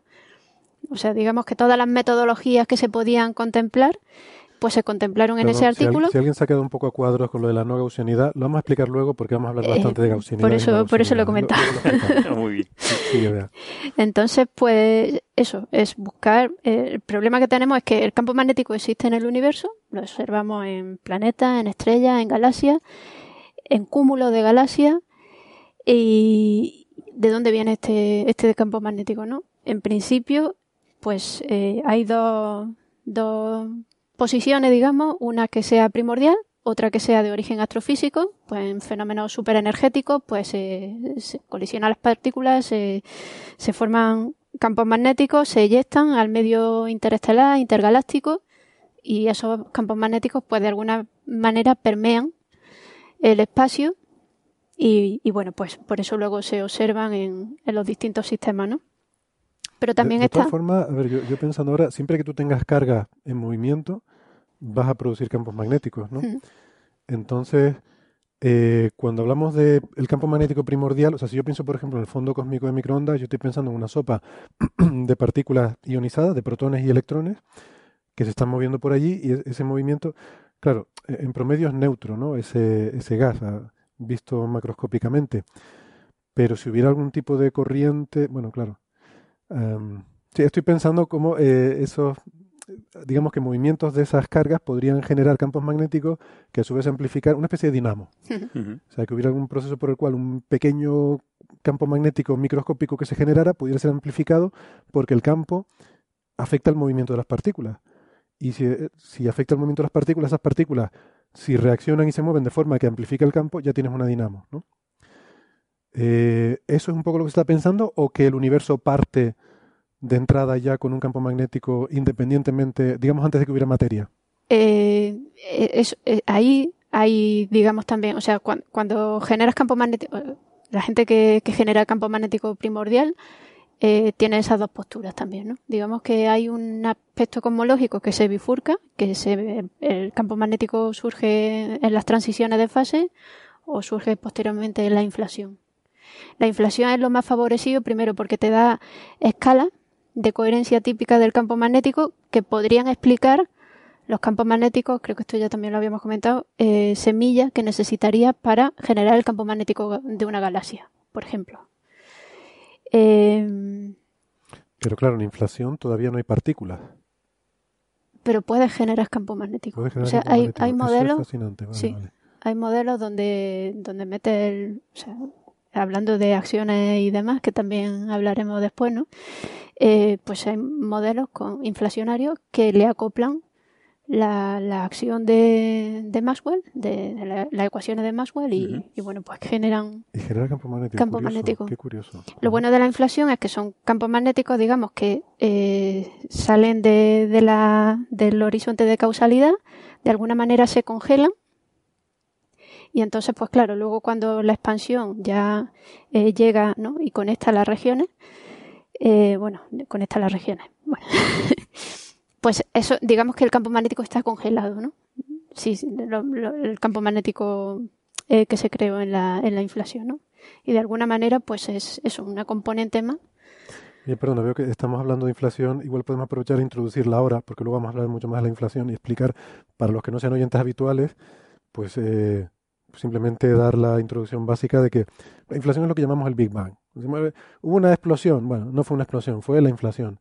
Es un- una fracción de tiempo de 10 a la menos 30 y pico segundos, o sea, la fracción de tiempo casi más pequeña que, que podemos imaginar, en la cual el universo sufrió una expansión exponencial, acelerada, brutal, eh, y que no sabemos bien por qué, de eso hablaremos después, pero que mm, parece que tuvo que haber ocurrido para poder encajar la- las observaciones que tenemos de- del fondo de microondas y de, los orígenes de, de este modelo cosmológico, la única forma, por el mecanismo que sea, es asumir que existió un periodo, eh, este tan breve, de expansión en el que pasó el universo de ser más pequeño que una partícula subatómica a ser, como es, el tamaño de un melón, la unidad cosmológica estándar, el melón. Y, o sea, De todo el ahí, universo, vamos a abrir este melón. vamos a abrir este melón. Todo el universo observable a día de hoy era el tamaño de un melón Claro. al final de la época de la inflación. Eh, bueno, pues eso es lo que nos referimos cuando hablamos de inflación, ¿no? Es esa, no sé, si quieren hacer la analogía con el Big Bang y pensar en una explosión, pues sería la explosión. ¿Por qué ocurrió eso? Ese ya no tenemos ni idea, pero lo hablaremos después, después lo comentaremos. Entonces tú dices que ahí, ese proceso donde todavía no había partículas, no había materia, Se pueden generar campos. ahí se puede generar campo magnético. Eso me parece súper fascinante. Y se- Súper fascinante, pero claro, no había cargas eléctricas, entiendo. Si no hay partículas, no hay carga eléctrica. Y aún así se puede generar, bueno, es curioso, ¿no? Bien, bien.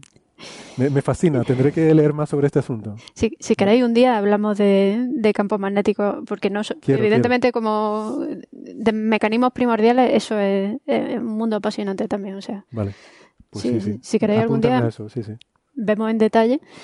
Bueno, el caso es que hay un, para explicar el origen del campo magnético, pues parece que cada vez se tienen más tendencia en la comunidad cosmológica. Hace unos 20 años no creían en un campo magnético primordial.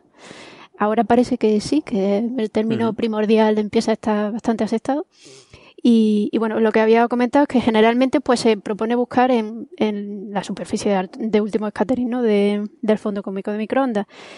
Eh, empiezan a haber trabajos ya también buscando campos magnéticos primordiales en reionización, que es algo también que tiene bastante sentido. La reionización, pues, si no hay un campo magnético primordial, en cualquier caso debería generarse algo también de, de magnetismo ahí. Ahí, ahí sin que ahí duda. sí se generan las cargas eléctricas. ¿no? Claro, Al ahí sin duda.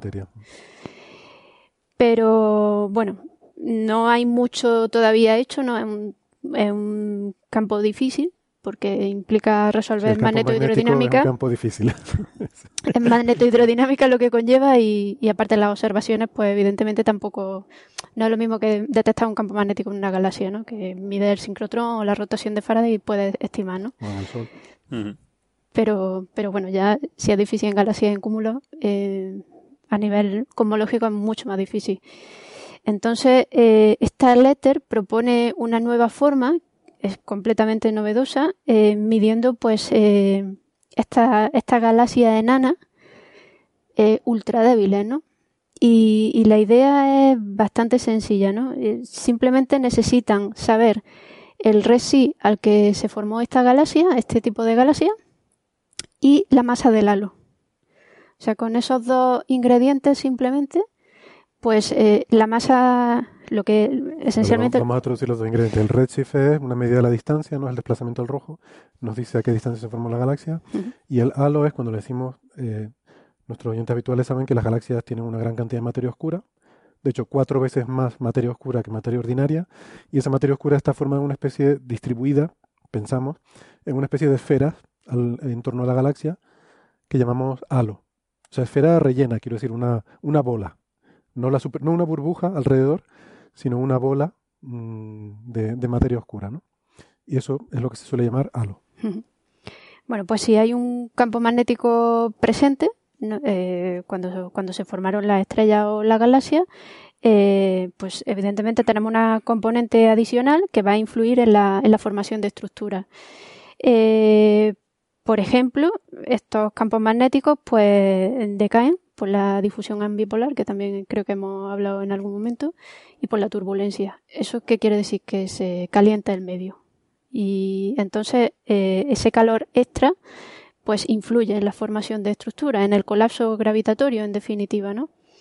Entonces lo que, lo que hacen en la letter, es una letter bastante facilita de seguir, eh, lo que hacen es eh, calcular la, la masa de Jeans magnética para, para, un- para una configuración de campo magnético, o sea, ellos sola- solamente se quedan, el- la, la fuente magnética, digamos, dentro de la generación de, de las ecuaciones de perturbación de la densidad, solo se quedan con, la, con los términos de presión.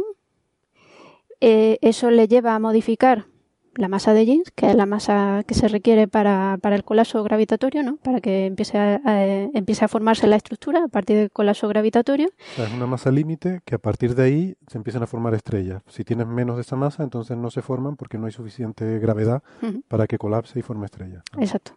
Pues esa masa de Jeans que calculan con esa con ese campo magnético, es decir, ese, ese, ese aporte energético que ha hecho que ha hecho el campo magnético, la presencia del campo magnético primordial, la identifican con una masa de filtering, filtrado, entiendo que, que es lo que se llama, que es una masa eh, que está conectada íntimamente con, el, con, con la formación estelar. ¿De acuerdo? O sea, Un parámetro de, de Sí. formación estelar. y por otro lado, esa masa de filtering la van a conectar también eh, con la masa dinámica, es decir, la masa del halo, ¿no? La masa del halo, como son galaxias, son objetos, o sea, son objetos dinámicos, miden la dispersión de velocidad, pueden deducir la, masa, la masa a mitad de, radio, ¿no? O, es lo que generalmente se, se, se hace en este, en este tipo de análisis. Y, es, y ajustando un perfil de Navarro, Friend y White para, para ese halo de materia oscura, Sí, eso es la forma que tendría la distribución de materia oscura. Exacto. deducen la masa, la masa del halo. Lo identifican con, con la masa de filtrado esta y a partir de ahí, bueno, la masa de filtrado esta ya está conectada con el, digamos, con, con el campo magnético, porque viene de la masa de Jeans magnética, y a partir de ahí, pues es de donde sacan unas cotas que son las mejores cotas que hay ahora mismo de, de campo magnético primordial y que son de 0.5 nanogauss. Si la galaxia, este tipo de galaxia UFD, que, se, que es el acrónimo, Ultra Faint eh, Dwarf Galaxies, eh, si, la, si las galaxias se formaron eh, a z igual a 10. O sea, que lo que está diciendo es que como el campo magnético influye en la formación de estrellas, eh, si el campo magnético hubiera sido mayor que un determinado valor, que es esa cota que están dando, entonces esas galaxias no se hubieran formado de esa forma, eh, porque eso nos cambia la masa esta de corte que se necesita para que se formen las estrellas. ¿no? Y entonces con ese argumento ponen límites de, eh, claro, esto depende de a qué distancia se haya formado la galaxia, porque eso implica cuánto tiempo ha tenido la galaxia para colapsar. Entonces, dependiendo de a qué distancia y por tanto cuánto tiempo haya tenido, pues sacan diferentes valores. Que eso sí, me parece todo maravilloso, estupendo, pero cuando veo estos valores en nanogauss, yo digo, bueno, pero para mí esto es cero. Claro, para nosotros. o sea, eh, los que vemos en el Sol son de miles de Gauss, ¿no? Eso es lo que uno está acostumbrado. Nanogauss es 10 a la menos 9, o sea, 0,90 y un 1 Gauss, ¿no? Mm, cuando estamos discutiendo si hay un campo primordial o no hay, para mí que me digas nanogauss, eh, para mí eso es decir no hay. pues aún así, eh, aún teniendo estos valores tan, tan pequeños, pues pueden tener... Tienen influencia, Sí. De hecho, el o sea, que haya un nanogauss ya nos cambia cómo serían las galaxias, ¿no? Eh, sí, sí tiene, tiene cierta influencia a determinadas escalas, pero sí. Si eh, eh, el campo magnético primordial, lo que nos dice el fondo cómico de microondas de Planck, sabemos que tiene que ser menor que del orden de 3 nanogauss. Esa es la cota, digamos, que teníamos hasta ahora, bueno, de Planck y de otros experimentos de, de fondo cómico de microondas. Están en torno a, los 3 nanogauss, son la cota que han puesto superior.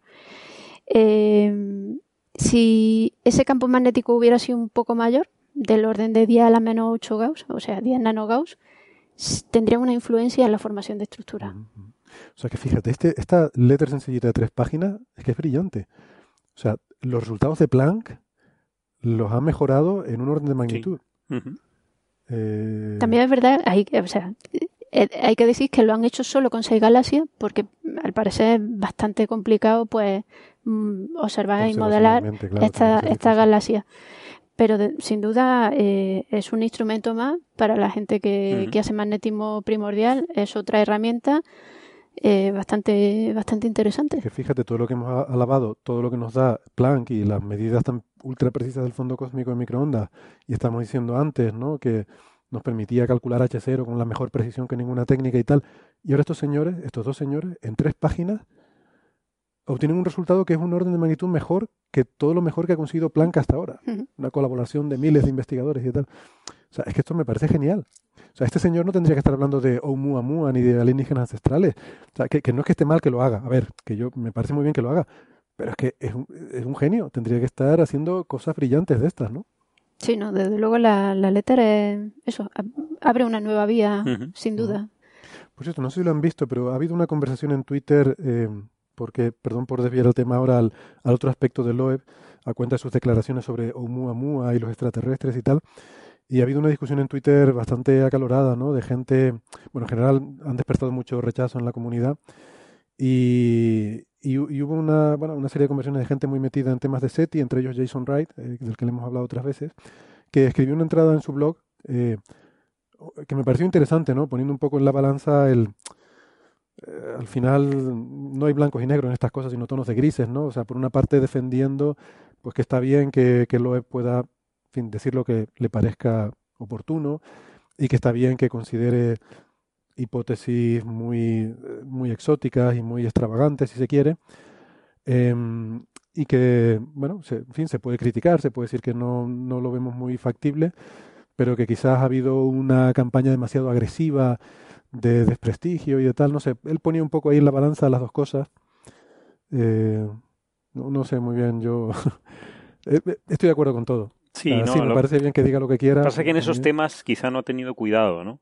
Eh, esos temas se amplifican solos muy rápidamente. Temas Ah, de SETI, eso- temas de... Justo de eso hablaba Jason, ¿no? De que efectivamente que hay que tener cuidado. Hay que tener muchísimo cuidado con la y quizá eh, estamos acostumbrados a que nadie nos hace caso en las investigaciones científicas que hacemos y hay que hablar con la prensa de una forma que hay que exagerar o hay que potenciar, hay que dar la importancia de nuestro trabajo, no exagerando, sino mm, Sí, a veces hay que exagerarlo. hay que destacarlas.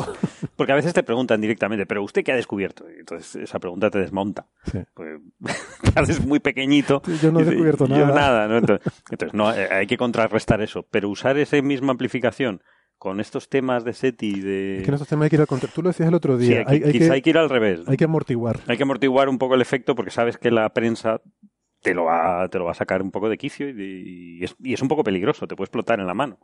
Sí, es que Jason Wright hablaba de eso, ¿no? Decía que justamente que en estos temas, e- eso mismo que tú has Mm. dicho, ¿no? Y, y decía, y yo, háganme caso que yo sé exactamente lo que hablo. Jason Wright es, ha sido víctima de estas cosas porque Sí, fin, eh, eh, fue, bueno, el, eh, fue el de, ¿se acuerdan de la estrella de Tabi? ¿Recuerdan lo de la estrella de las megaestructuras alienígenas? ese, Bueno, pues el señor de las megaestructuras alienígenas, este fue el señor de las megaestructuras alienígenas. Que hace muchísimas otras cosas también, vamos. Y que le, que le ha pasado en muchos, en muchos casos, ¿no? En muchas, en muchas situaciones de que, bueno, que la prensa te saca de, de contexto y luego lo sufres. Eso es de esperar siempre. La prensa te va Sí. a sacar las cosas de contexto. Vale. Pero bueno, si estás hablando de campos magnéticos primordiales y el periodista no lo entiende bien y dice microgauss en vez de nanogauss, pues no pasa nada. O sea, la opinión pública no le va a generar tampoco eso ninguna perturbación eh, a la hora de irse a dormir. Pero claro, si estás hablando de temas de extraterrestres y no sé qué, pues claro, ya ahí podemos liar la, Claro, podemos liar la parda. es muy explosivo. Quería hacerme una corrección. La masa de filtrado es la, la mínima masa del halo requerida. No tiene nada que ver con la con las poblaciones estelares. Eh, Las poblaciones estelares la utilizan para, para sacar el resif. La mínima masa de halo requerida. O sea, que si hubiera menos masa en el halo que esa, no se formaría la galaxia. Esa es la masa de filtrado. Vale. Ah, interesante. Bueno, eh, pasamos de tema. Venga. Mm, Pues para terminar, el último de los temas que teníamos para hoy era mm, la cosa de la inflación geométrica, que es una nueva teoría eh, muy interesante, mm, que ya les contamos en nuestro episodio 196. Eh, salió publicado un, paper en el archive eh, explicando una idea que nos ha parecido a todos pues, muy novedosa, muy interesante, que es una idea que intenta explicar por qué ocurrió la inflación. Eh, esto que estamos hablando antes, ¿no? ¿Por qué hubo un Big Bang, ¿no? Eh, esa sería la pregunta que, bueno, que hoy en día no sabemos. Hay muchas cosas que se han postulado, hay muchas ideas. Eh, quizás la más estándar es el postular que hay un campo que no conocemos, que no hemos visto, que se llama el campo del inflatón, que tiene una serie de propiedades, un campo escalar, eh, que de alguna forma ese campo fue relevante al principio del universo, pero hoy en día ya no lo es, eh, y que ese inflatón es el que dio lugar a esa expansión brutal del universo que ocurrió en ese instante inicial y que desde entonces pues se ha, se ha detenido.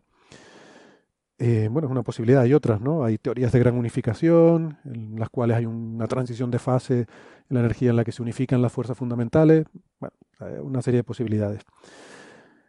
Este, este artículo es muy interesante porque mm, plantea una posibilidad mucho más sencilla, eh, quizás la navaja de Occam la podríamos invocar, no lo sé, sencillo, ya decía antes yo que era una cosa subjetiva, ¿no? Pero por lo menos es muy elegante y no requiere ingredientes adicionales más allá de que tiene que existir relatividad general, que sabemos que existe, y que esa relatividad general tiene que tener unas correcciones para acomodar los efectos cuánticos. Porque aquí tenemos el problema que les decimos siempre, relatividad general y mecánica cuántica son incompatibles entre sí. En principio no nos importa porque no sueles necesitar trabajar sino con una o con la otra, pero justamente el Big Bang y los agujeros negros son las dos situaciones donde sí necesitas las dos cosas. ¿no? Y una forma de trabajar con eso es asumir que la relatividad general tiene que tener unas correcciones. Bueno, ahora, hablaremos de eso. ¿Qué pasa? Que uno de los autores de este artículo es nuestro amigo y colaborador José Edelstein. Eh, entonces, bueno, en cuanto vimos el artículo lo comentamos en nuestro episodio 196. Eh, les invitamos si quieren repasar esa introducción en ese episodio, pero queríamos que el propio José, que además es un magnífico divulgador y se explica como un libro abierto, pues tenerlo en el programa y que él nos contara eh, este trabajo, ¿no? Con las anécdotas eh, jugosas, con las interioridades y los cotilleos, ¿no? Eh, ¿qué pasa? Que José pues no podía estar hoy en el programa porque tiene una serie de compromisos. Entre ellos está ahora mismo en una conferencia en la que va a contar estos resultados por primera vez, eh, ahora mismo mientras grabamos este programa. Y lo que hicimos fue mm, grabar una conversación hace unos días. Le, le pedimos que el martes, que eh, bueno, si él tenía un ratillo para, para grabar una conversación y, y hablar sobre el tema. Entonces ahí pues tuvimos ocasión de, de estar charlando y de, y de explicar esto en detalle. ¿Qué pasa? Que a mí me parece que quedó un poco técnica esa, esa conversación ¿no? y esa explicación, lo cual está muy bien porque al fin y al cabo esto es coffee break y, y eso es lo divertido. ¿no? Pero he pensado que quizás estaría bien que diéramos una pequeña introducción, ah, por lo menos para explicar algunos de los conceptos básicos que van a salir en esta conversación. ¿no? Entonces, antes de ponerles la grabación que hicimos, me gustaría introducir un poco el tema y yo tengo aquí apuntados, eh, cuando estuve luego escuchando de nuevo esa conversación, me apunté algunos conceptos para, eh, digamos, aclararlos un poco eh, por adelantado y que así ya eh, los oyentes pues tengan las ideas claras antes de, hablar de ellos. Em, bueno, la inflación, lo comentamos antes, esa es- expansión brutal del universo que resuelve muchos de los problemas que había en cosmología en los años 60 y 70 que no se entendían. Como dice Edel- Edelstein, hay más cosas, no es solo la expansión que tienen que ver con la inflación, pero bueno, el elemento fundamental es ese, ¿no? Y ese es lo que trata la teoría. Vamos a hablar mucho de las correcciones. Eh, Se habla de una torre infinita de correcciones.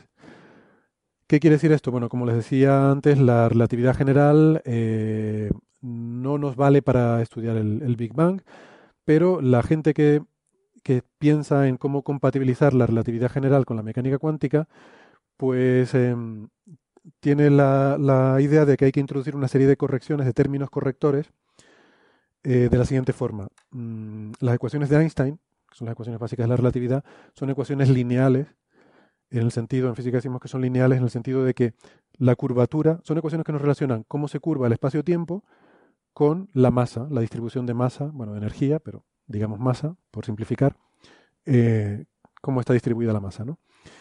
Y esa relación es lineal en el sentido de que si una masa provoca una curvatura, el doble de masa provoca el doble de curvatura. Y 10 veces más masa provoca 10 veces más curvatura. Entonces, eh, hay argumentos para pensar que eso es válido para curvaturas relativamente bajas, como las que nosotros tratamos en, en la vida cotidiana, pero cuando te vas a situaciones eh, como las que había en inflación, esa linealidad hay que, eh, hay que añadirle correcciones que son debidas a los efectos de la mecánica cuántica, ¿no? Y esas correcciones pues serían pues como una serie, ¿no? Como la serie de Taylor, en la que tienes correcciones de segundo orden, tercer orden, cuarto orden, eh, en las que eh, veo, Francis, que me parece que no sé si te estás dudando. Bueno, Héctor, Héctor, a ver, a ver, A tranquilidad ver, a con ver, no, no, estamos tranquilos. sí. La- las ecuaciones de Newton son lineales. ¿Vale? Las, las ecuaciones de Newton básicamente son lineales. Tú puedes superponer masas y, y- y se superponen los campos gravitacionales asociados. Pero las ecuaciones de Einstein son fuertemente no lineales. Un objeto con un agujero negro, que es un agujero negro que colapsa, eh, no es verdad que la masa provoque, eh, que el doble de masa provoque el doble de curvatura. Es que en un agujero negro la curvatura supera un límite a partir del cual la curvatura se va a infinito pero la masa no cambia. La masa que colapsa sigue siendo la misma. Es decir, las ecuaciones de Einstein son fuertemente no lineales.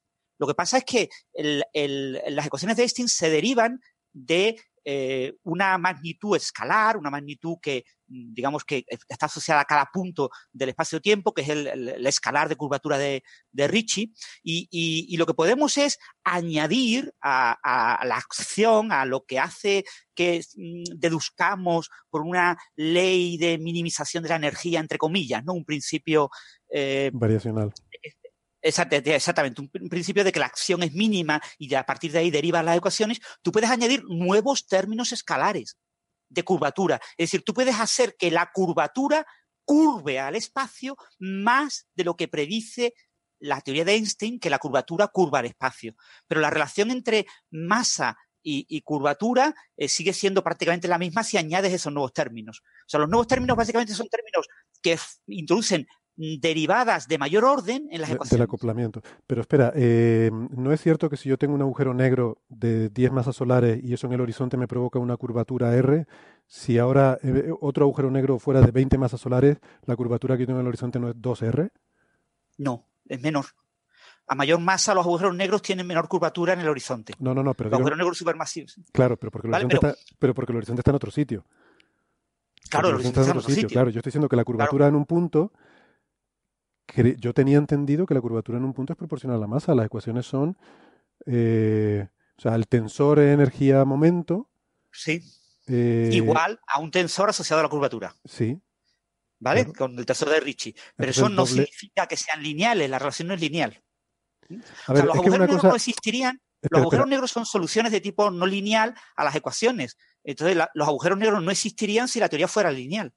Es que, a ver, creo que estamos, una cosa es la linealidad en el orden de las derivadas que estás haciendo y otra cosa es la, linealidad que, o sea, en, la, proporcionalidad de la respuesta en este caso a la masa. A ver, volviendo a las ecuaciones de Newton, por ejemplo, ¿no?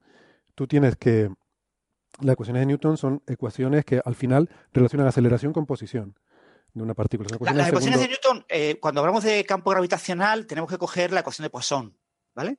Es decir, el laplaciano del potencial, lo que te dice cómo es el campo gravitacional en una cierta región, eh, es igual a la densidad de eh, masa que hay en esa región. Eso es lo que te dicen las ecuaciones de Newton. ¿no? Eso en el caso de partículas puntuales es lo de la famosa fuerza masa ¿no?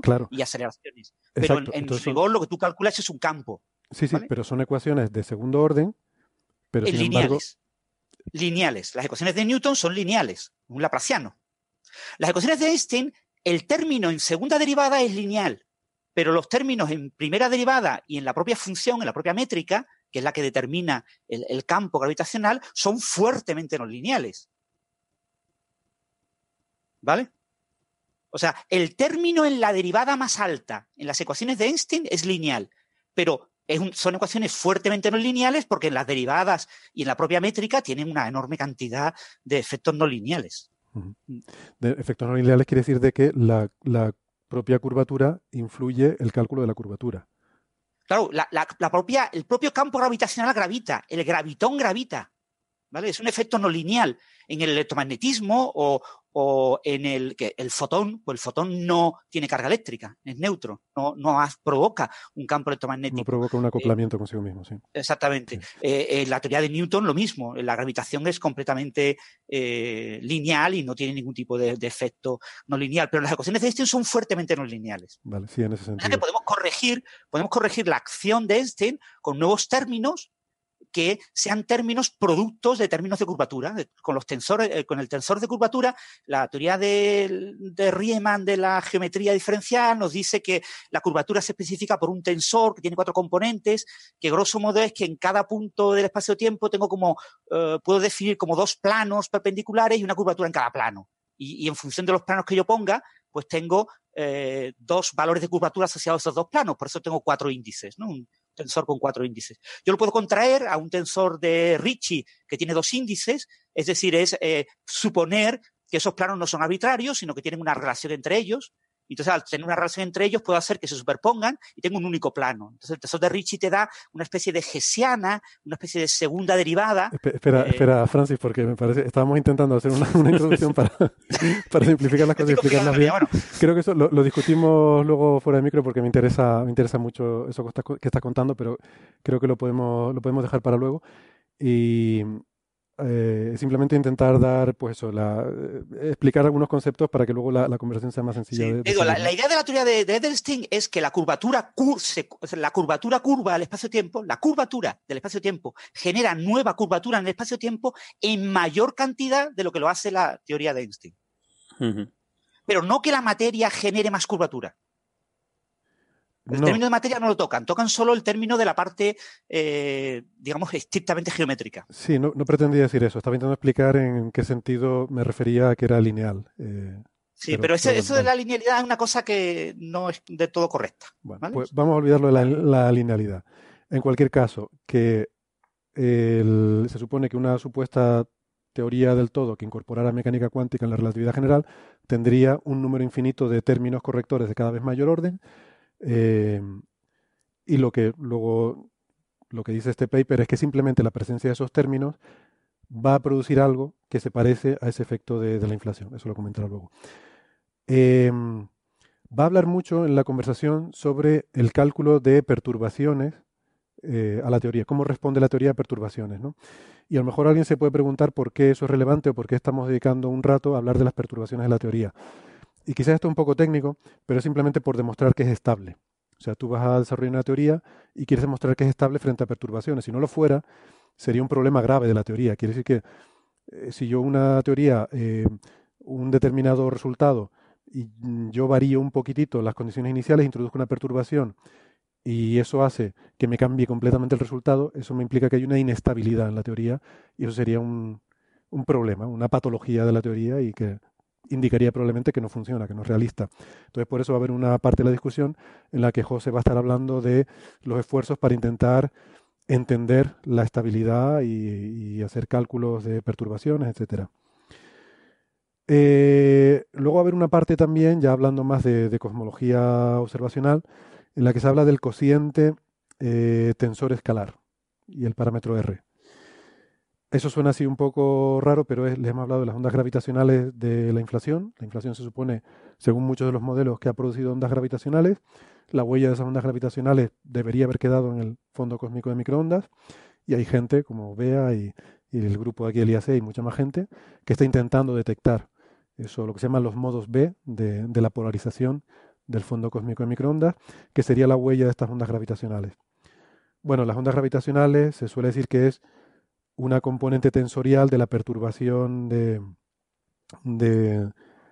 del propio espacio-tiempo frente a la perturbación escalar, que es lo que vemos ya en el fondo de microondas, que es las fluctuaciones de, densidad. ¿no? En el fondo vemos que hay unas fluctuaciones, ese mapa de, que parece ruido, eh, son las fluctuaciones escalares, ¿no? se llaman las perturbaciones escalares. Entonces el cociente tensor escalar nos dice sabemos que van a ser más débiles las ondas gravitacionales que, que, estas inhomogeneidades. ¿Por qué? Porque ya hemos detectado las inhomogeneidades, pero todavía no hemos detectado las ondas gravitacionales. Esa huella que estamos buscando debe estar, mm, debe ser más débil. ¿Cuánto más débil? Pues eso es lo que nos mide ese parámetro R, ese cociente entre la perturbación tensorial, que son las ondas gravitacionales, y la perturbación escalar, que es las anisotropías del fondo de microondas. ¿no? Sí, a mí, a mí me gusta explicar esto muchas veces sin usar el término onda gravitacional, porque la gente lo asocia a las ondas que hemos observado con LIGO y no tienen nada que ver. Es una cosa completamente distinta, ¿no? También es un efecto de, ondas en la gravitación, pero es una cosa distinta. Eh, eh, en la inflación cósmica se expande rápidamente el espacio, se detiene en el recalentamiento, y en el recalentamiento parte de la energía del campo inflatón genera el bang del Big Bang, es decir, todas las partículas, excita todos los campos cuánticos y parte de esa energía se la queda al propio espacio-tiempo. Entonces, lo que nos marca R es la cantidad, la proporción de energía que se ha quedado el espacio-tiempo. Que obviamente se queda, esa energía del espacio-tiempo hace que el espacio-tiempo oscile, ¿no? Y genere ondas. Pero no son ondas como las ondas gravitacionales eh, convencionales. Pero R es relativo a la perturbación escalar, al, Exactamente. un que es menor que 1. Un, R 0.1 sería que el 10% de la energía en el recalentamiento se va al espacio-tiempo y el 90% a las partículas. Y bueno, eso no indica... eso lo... Sí, sí, sí. Si fuera 0.1 quiere decir que necesitamos 10 veces más sensibilidad ¿no? o 10 veces más precisión para detectarla de las que necesitamos para detectar el, las inhomogeneidades del fondo, ¿no? Teniendo en cuenta que eso se tiene que detectar en polarización y la polarización ya es un 10% o sea, si las perturbaciones de densidad del fondo cósmico de microondas son de 1 de 10 a la menos 5 en temperatura, en polarización, en polarización son de 10 a la menos 6. O sea, son del orden de microkelvin. Los experimentos ya tienen que tener esa sensibilidad, ¿no? Mm. Eh, sí, ahora R está acotado en 0.06, un 6%.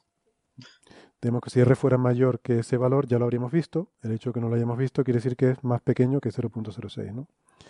¿Hasta qué valor más o menos se espera que se pueda llegar próximamente? Próximamente. Quiero decir, con los experimentos que hay en marcha, los proyectos que hay, o por lo menos planteados. Así a futuro cercano, pues no creo que se baje mucho más de 0.05, 0.02 eh, si esperamos ya al Simon Observatory o a las misiones que hay eh, Lightbear, sí. sobre todo Lightbear, yo creo que es la más factible, la, más, la que más probabilidad tiene de, que salga en, los próximos años, ¿no? Es una misión espacial de, de Japón y, y, ahí sí que tienen, sí que bajan ya un orden de magnitud. O sea, está ya en 0.001, día a la menos 3. Vale. Y por último, un tema del que la verdad es que venimos amenazando con hablar desde hace mucho tiempo, pero al final no lo hemos hecho, que es lo de las no gaussianidades. Es un tema que va a salir también en la conversación y, es un tema muy interesante, ¿no? Y es que en física, cuando tenemos un proceso que es más o menos aleatorio, tiende a generar distribuciones gaussianas de lo que sea que uno está midiendo, ¿no? Si yo mido mil veces el tamaño de esta mesa, voy a sacar mil valores diferentes que van a tener una media y una anchura. A veces mediré un metro, a veces mediré 99 centímetros, a veces mediré un metro y un centímetro. Si yo pongo todos esos valores, voy a obtener una distribución que es como una gaussiana, ¿vale? Pues en el fondo cósmico de microondas eh, vemos que la que es lo que predice también la teoría, que la distribución de esas fluctuaciones, la distribución de cómo, de cómo son esas, sí, esas fluctuaciones que son la semilla de luego toda la estructura del universo, en el fondo cósmico de microondas tiene una distribución gaussiana. O sea, hay un valor promedio de la densidad o de la temperatura y luego hay unos poquitos puntos que tienen más y otros que tienen menos y hay todavía menos que tienen más de ese más y todavía menos que tienen menos de ese menos y pues tienen también esa distribución como una gaussiana, ¿no? Eso es lo, esperable y lo normal, pero también la teoría predice que debe haber ciertas desviaciones. Si uno consigue llegar a suficiente nivel de precisión, puede empezar a ver que hay desviaciones de ese comportamiento gaussiano. Y esas son las no gaussianidades que se están buscando porque eh, diferentes modelos de inflación predicen diferentes no gaussianidades, y, pero hasta ahora no se han detectado. ¿no? un poco así la cosa, ¿no? Y bueno, pues eso sale también en la conversación porque es relevante para todo esto, todas estas conversaciones sobre la inflación, ¿no? Eh, bueno, no sé qué perspectivas hay de, futuro, de detectarlas. Eh, supongo que debe ser más fácil que, las ondas gravitacionales, ¿o no? Eh, o que los modos B, vamos a decirlo así, porque a Francia no le gustan las ondas gravitacionales. Que los modos B. Pues no estoy segura, ¿eh? ¿No? no estoy segura. Yo creo que están ahí quizá a la par. Ajá. Ahora mismo, desde luego, los datos que tenemos son perfectamente gaussianos y además perfectamente, gaussianos. Mm. Claro, la, la, diferencia es que los modos B necesitas medir polarización, mientras que esto lo mides directamente en la intensidad, ¿no? Sí, la polarización va a ser clave para, para, para prácticamente todo lo que está abierto, ¿no? La no gaussianidad y, y los, los modos B. Si hay nueva física, eh, para los, campos magnéticos primordiales también, de hecho los campos magnéticos primordiales también, he comentado antes, se detectan a través de no gaussianidad. O sea, eh, va a ser clave. Eh, tener unos buenos datos de, polarización en el fondo cómico de microondas va a ser una nueva explosión de, resultados cosmológicos seguramente. Esperemos. Vamos a ver un nuevo mapa del fondo cósmico, el, el fondo polarizado, va a ser un mapa diferente, ¿no? Va a haber otro póster que colgar en, todos los pasillos aquí, ¿no? Estamos hartos ya, ya no sabemos de memoria el mapa, ¿no? La mancha fría, el no sé qué, el, el dipolo de la galaxia, todas esas cosas. Ahora habrá que colgar unos mapitas cuando se vea eso. Mm. Bueno, pues yo no sé, creo, yo son los puntos que tienen apuntados para introducir. No sé si hay alguna otra cosa que crean que valga la pena explicar antes de la conversación. Yo creo que queda bastante claro, ¿no? Con José, sobre todo su propio eh, eh, rigor a la hora de ser escéptico con sus propias ideas, ¿no? Es una idea radical, inspirada en teoría de cuerdas, ¿no? La, teoría de cuerdas es ahora mismo la teoría eh, más firme para apoyar lo que es una gravedad cuántica. La teoría de cuerdas a baja energía predice, a nivel clásico, predice una supergravedad, es decir, la gravitación de Einstein más supersimetría y eh, no predice la gravedad de Einstein, sino la gravedad de Einstein corregida con muchos términos de alto orden. Perdona, Francis, explicas, porque tú preguntaste por lo de la, la supergravedad y la supersimetría. Eh, aprovecha y, lo explicas un poco. Sí, bueno, la, teoría de cuerdas, una de las, las, dos grandes predicciones de la teoría de cuerdas desde el punto de vista de una gravedad cuántica son la gravedad de Einstein, corregida, y la supersimetría.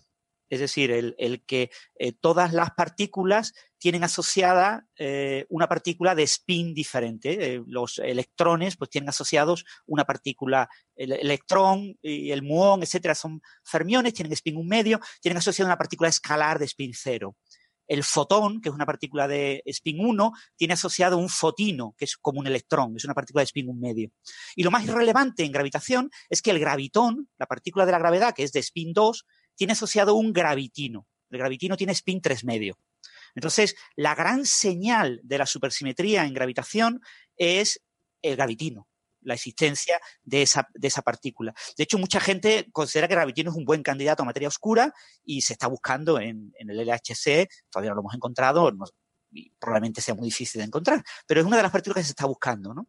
Entonces, eso sería una señal de que eh, a alta energía la gravedad tiene supersimetría y ahora mismo los que estamos a favor de la teoría de cuerdas o no nos desagrada la teoría de cuerdas, lo consideraríamos como una gran eh, predicción de la teoría de cuerdas. Eh, entonces, la teoría de cuerdas a priori te predice eso, te predice la gravitación con supersimetría, es decir, el gravitón con el gravitino. Además, te predice el dilatón y te predice pues, un campo adicional, una especie de campo electromagnético que produce una especie de acción. Es decir, la teoría de cuerdas te predice el gravitón, el gravitino, eh, un nuevo escalar eh, que podría ser eh, asociado a la inflación cósmica de alguna manera, y el acción, una partícula que, que, también es otro buen candidato a materia oscura. Entonces, encontrar cualquiera de estas cosas, pues nos aportaría ideas sobre la teoría de cuerdas. Lo que pasa es que la teoría de cuerdas no predice exactamente la gravedad de Einstein, predice la gravedad de Einstein corregida con términos de curvatura. Y lo más curioso es que la gravedad de Einstein tú puedes corregirla con términos de curvatura cuadráticos cúbicos, cuárticos, quínticos. La, teoría de cuerdas te lo predice con términos que empiezan en el cúbico. El cuártico, el quíntico hasta infinito. No predice términos cuadráticos. Por eso en el modelo de Eldestein, de José, eh, él ha añadido solamente términos a partir del cúbico. A partir del cúbico, sí. La, supersimetría se puede decir que, es como yo la tenía en mente, que asocia a cada, a cada bosón, le asocia un fermión y viceversa de más masa. Básicamente, la, supersimetría es la, extensión natural a las simetrías que tiene el espacio-tiempo. Entonces, cuando tú en el espacio-tiempo eh, te mueves, te desplazas, una traslación, te desplazas de un punto a otro punto, bien, pues ese operador eh, tiene formalmente la raíz cuadrada de ese operador, ¿no? Eh, puedo construir un operador que aplicado dos veces me dé una traslación. Y aplicado una vez no da una traslación, lo que hace es un cambio de fermión a bosón. Cambia de partícula de tipo fermión a partícula de tipo bosón. Y aplicado dos veces, me recupera la partícula original, pero desplazada en el espacio-tiempo. Entonces, es como formalmente es un operador muy, muy natural en la geometría del espacio-tiempo porque es la raíz cuadrada de eh, las traslaciones. Y lo bonito es que tú no puedes añadir cualquier raíz, no puedes raíz, la raíz cúbica, la raíz cuártica, eso está prohibido pero sí está permitido añadir solamente la raíz eh, cuadrada. Vale, vale. Bien, pues Entonces es, algo como extremadamente natural. De punto de vista matemático, eh, es casi inconcebible eh, que una teoría cuántica de la gravedad no sea supersimétrica. Sí. Vale, em, ¿qué iba a decir? Que casi me olvidaba. Una, una, de las cosas que quería apuntar es que efectivamente nosotros cuando leímos este paper y lo introdujimos en el episodio 196, estábamos hablando de que esto era la explicación de la, inflación, por lo menos del, de la parte geométrica, la parte de la expansión del espacio. Del espacio. Sin embargo, eh, José comenta aquí, esto me pareció muy interesante, lo, lo escucharán en la conversación, que realmente él como lo ve es que eh, facilita, mm, por lo menos, era muy cauto ¿no? a la hora de pensar que este mecanismo lo pudiera explicar todo, pero a él le gusta mucho que este mecanismo lo que hacía es que facilita que el campo de Higgs juegue el papel de inflatón. Eh, durante ese periodo. O sea que, bueno, ya lo, lo, escucharán en la conversación, pero su idea, por lo menos, eh, de lo que esta teoría nos puede aportar, no es tanto que explique la inflación, sino que ayude a que el campo de Higgs sea el inflatón, ¿no? Que era un, una posibilidad. O, más que, eso, más, más, que que sea el inflatón, eh, la idea, el inflatón es un nuevo campo escalar. Entonces, si tenemos el Higgs, el Higgs ya lo tenemos, ¿vale? O sea, un campo escalar que existe. si añadimos el inflator, tenemos un segundo campo escalar.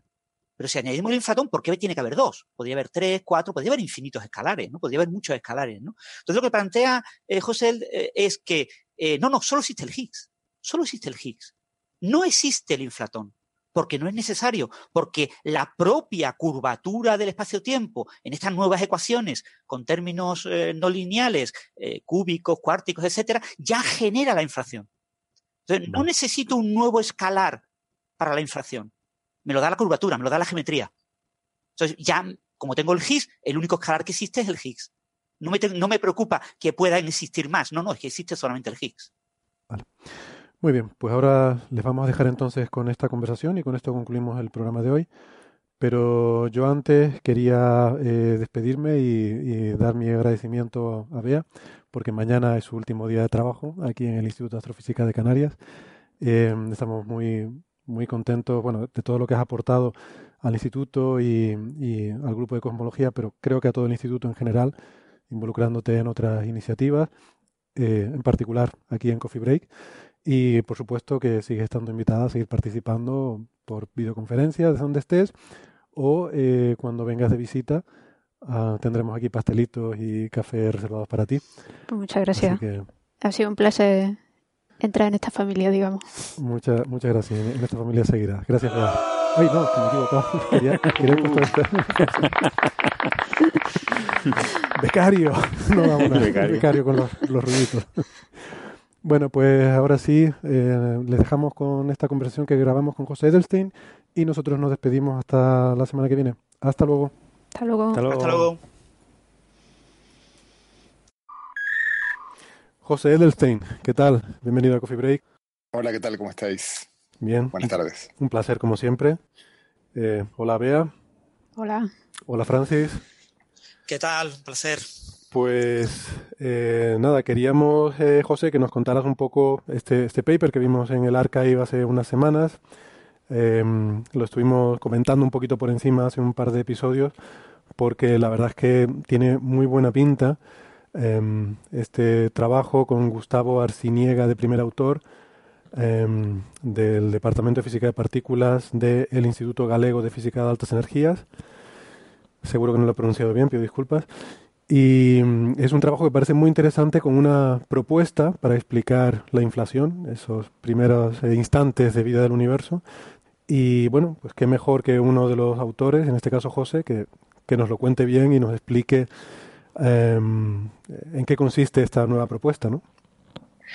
Bueno, muy bien. Yo escuché la, la charla que tuviste en el programa. Eh, una primera aclaración simplemente porque es una costumbre en nuestra comunidad. Los autores están ordenados por, orden alfabético. Ah, este, cierto. O sea que cualquiera podría ser primer autor. De todos modos, bueno, este trabajo está, está basado en otro que, en su momento habíais comentado también, que habíamos escrito con Gustavo y con Luisa. Son dos de los autores de este trabajo y los otros tres que, están aquí, que son los dos Pablos Bueno y Cano, eh, españoles y Robbie Henniger, que es canadiense, venían trabajando en, de hecho nosotros nos subimos de alguna manera al carro de un tipo de teorías que ellos estaban estudiando, dándonos cuenta, ahora voy a contar brevemente cómo, cómo es la historia, de una, de una modificación que era necesaria para poder aplicarlas en el contexto de cosmología, y ellos en cuanto vieron nuestro trabajo, mm, obviamente eran expertos este, en, sus propias, en sus propias ideas, con lo cual inmediatamente se dieron cuenta de cómo eh, de cómo extender lo que habíamos hecho nosotros y nos sumamos esfuerzos para, eh, para escribir este trabajo. Yo creo que, eh, así como la otra vez yo había dicho, me había mostrado un poco reacio a hablar porque, porque era una idea muy bonita, pero con mil puntos que se podían llegar a criticar. este es bastante más sólido, porque, digamos, tiene, si bien también, por supuesto, digamos, lo que lo que tú decías, yo soy muy cauto, absolutamente cauto, me parece una idea bonita, interesante, sorprendente, sorprendentemente simple, en cierto sentido que nadie había observado, y para la cual queda muchísimo por explorar, en principio. Sobre todo, o sea, no necesariamente reemplazando a los mecanismos habituales de inflación, aunque, aunque aparentemente lo hace esto, sino quizás en, en conjunción con los mecanismos habituales de inflación, porque esto resuelve una, una, parte mínima del problema de inflación, que es la expansión acelerada del universo en, en eh, periodos tempranos. Eh, digamos, hay varias razones por las cuales el universo tuvo que haberse expandido en forma eh, muy rápida en sus inicios, pero cuando digo muy rápida, bueno, ya lo habréis seguramente contado en el programa, es escandalosamente rápida o sea, duplicando su, su, tamaño 60 veces en una fracción de tiempo que de menos de una trillonésima de segundo. Y esto es importante para explicar muchas cosas, entre otras, por qué el universo luce en todas las direcciones eh, igual, hmm. prácticamente igual. Eh, si uno mira al, al cielo lejos, eh, puntos que están en las antípodas del cielo eh, nunca estuvieron en contacto entre sí. Si uno hace el cálculo simplemente a qué distancia están y la edad del universo. Entonces es inexplicable que estén en que, que, se hayan podido equilibrar de alguna manera, a menos que el análisis de su distancia eh, sea, sea, erróneo, y, esta es una forma de explicar por qué podría ser erróneo. Si el universo se expandió muy rápido en un periodo de tiempo muy pequeño, estuvieran en contacto, aunque nosotros creemos que no estuvieran en contacto. Pero luego el, mecanismo de inflación hace, otras cosas más que, que, el, que nosotros proponemos en este trabajo, todavía no hemos podido explorar y, no parece, bueno, no, estoy seguro, no, me atrevería a decir mucho.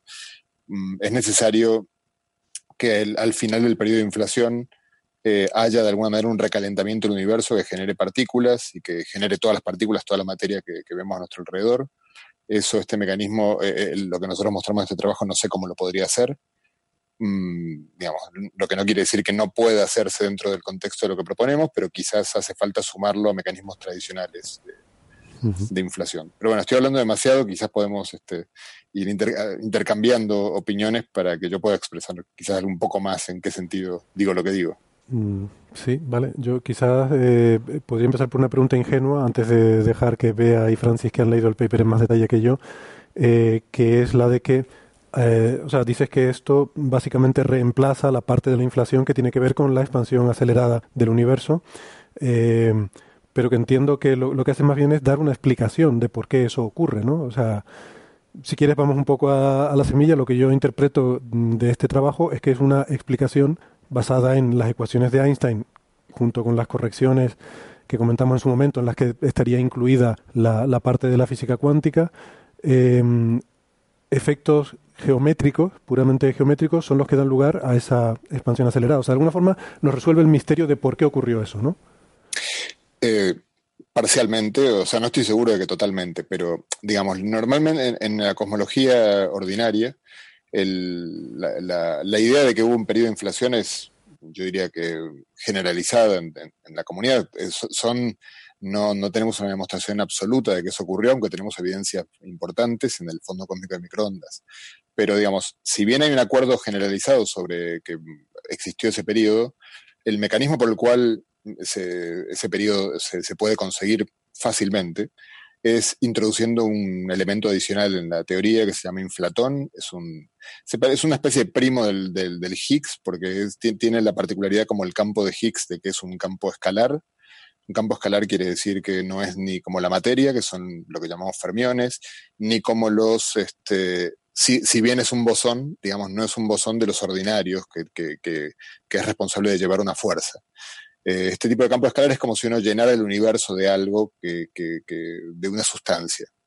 Ese tipo de soluciones son, yo diría, estéticamente desagradables. Llenar el universo de sustancias nos recuerda al éter y de hecho yo si bien el mecanismo de Higgs parecía bastante probable que fuera cierto y cuando apareció el bosón de Higgs no fue una sorpresa, yo creo que internamente, íntimamente los físicos teóricos no le teníamos mucha simpatía, por más que a, Peter Higgs en particular sí, pero no al mecanismo porque justamente una vez que uno descubre que hay un campo escalar en el universo, no hay ninguna razón por la cual no, no, puede haber infinitos, básicamente. Eh, los campos de materia tienen razones teóricas por las cuales uno no tiene mucho margen de maniobra. De hecho, es muy difícil modificar el modelo estándar de partículas, agregarle algo sin que se caiga todo el edificio. En cambio, campos escalares, si hay uno, puede haber mil, diecisiete o el número que sea. En ese sentido, uno podría decir, bueno, entonces, ¿cuál es el problema de agregar uno para inflar el universo? El problema, eh, uno de los problemas es que cuando uno le pregunta a la gente que hace cosmología qué le pasó al inflatón y a, otros campos que a veces se agregan para producir otros efectos del universo temprano, la respuesta es este, cambien de tema. O sea, uno, es como que uno se fabrica un campo para producir un mecanismo que lo hace fácilmente, lo hace bien, produce efectos que son los que observamos, pero luego, ¿por qué ese campo desapareció y aparecieron los campos que vemos hoy en el universo? Pues nadie explica eso. Eh, nadie explica eso. De hecho, hay, una especie de, es como si fueran dos eh, habitaciones separadas, en las cuales uno en una puede decir una serie de cosas, en otra dice otras, Sabemos que están conectadas porque justamente toda la teoría del Big Bang se fortaleció cuando, cuando con la observación, sobre todo, bueno, de Lemaitre inicialmente, pero bueno, que sobre todo estudió Gamov, eh, y es que el universo temprano fue muy caliente y por lo tanto la física nuclear y de partículas tienen mucho que decir sobre lo que pasaba allí. Entonces es muy curioso que luego uno vaya con el, con el modelo estándar de partículas, que justamente es el modelo de física de altas energías, y la gente que hace cosmología no tenga muchas ganas de hablar de eso, te cambie de tema. ¿no? Entonces, el inflatón es un campo, una posibilidad sería que el inflatón sea el Higgs, por ejemplo, es una idea muy inmediata, es decir, bueno, ya tenemos un campo escalar, lo más económico es que no haya otro, Bueno, hay algunas dificultades para que el Higgs sea el inflatón, pero por ejemplo, algo que a mí me entusiasma de nuestro trabajo es la posibilidad de que este trabajo cambie la perspectiva que tenemos sobre la posibilidad de que el Higgs sea inflatón, porque eh, evidentemente si la inflación podría, no habría que descartar la posibilidad de que la inflación sea una, un, eh, un complot entre dos, dos partes, que no tenga un único, eh, una única causa, sino que sea, por ejemplo, sean dos los causantes. Em, este tipo de términos, como los que estudiamos nosotros en el trabajo, son términos que tienen que existir, en principio por argumentos teóricos fuertes. O sea, no, no sé si específicamente los que nosotros estudiamos, pero sabemos que la relatividad general es incompatible con la mecánica cuántica y todas las ideas para corregir la relatividad general en la dirección de que sea compatible con la cuántica tienen términos como los que estudiamos nosotros. Eh, es más, tienen infinitos términos, tal como estudiamos nosotros, o sea que mm, eso es, muy entusiasmante el trabajo, el hecho de que vemos que justo cuando uno pone los infinitos términos, aparece el periodo exponencial de crecimiento del universo. O sea que no es optativo. Si uno incluye los infinitos términos, de algún modo la, expansión eh, exponencial es, eh, viene eh, es obligada. Hmm. Muy bien.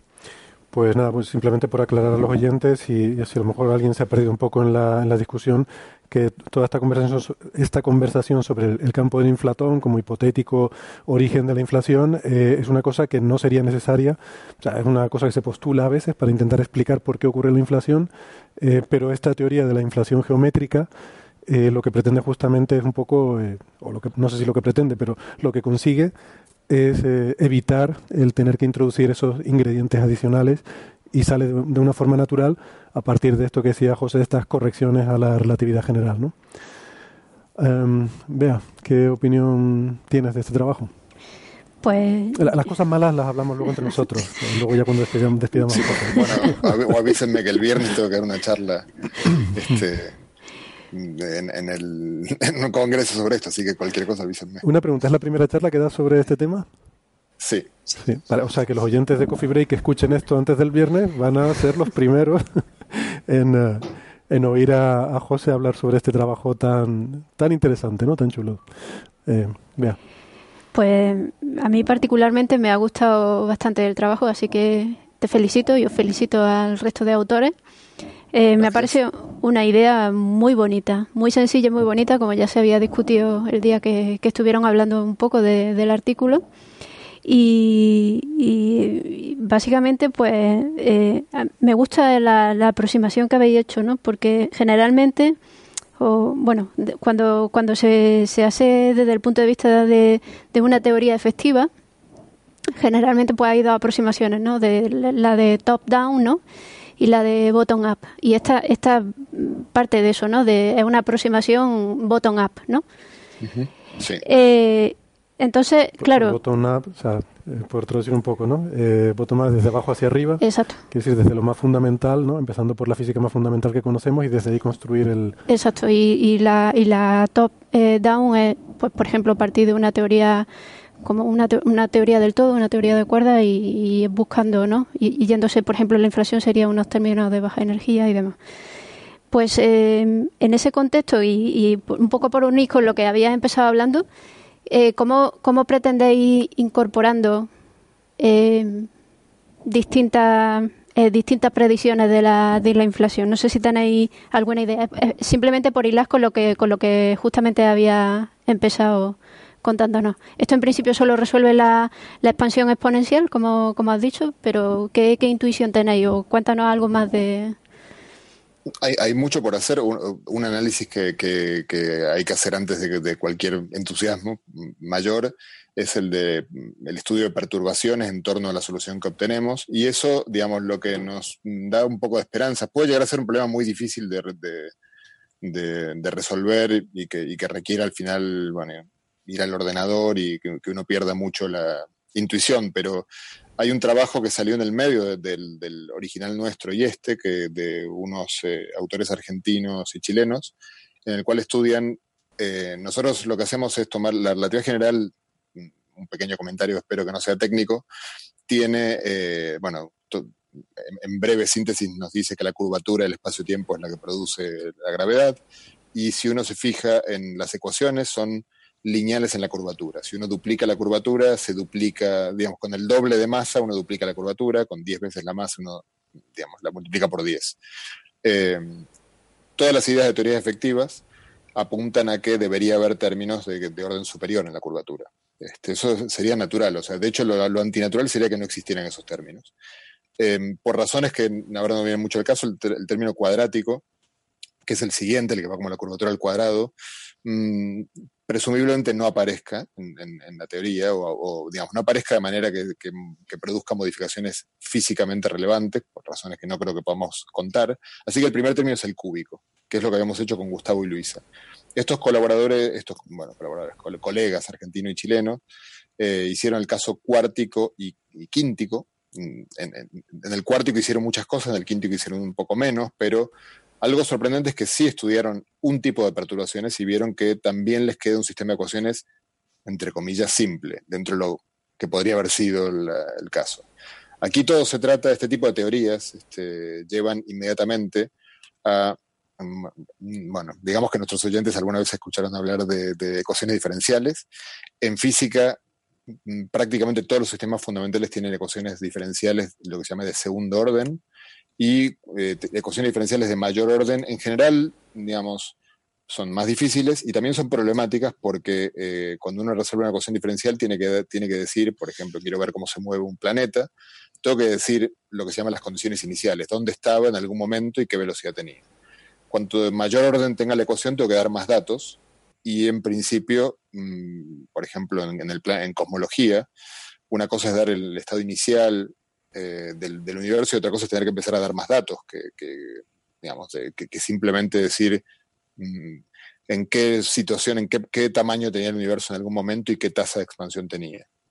Eh, todo este tipo de teorías dan lugar a ecuaciones diferenciales de orden más alto.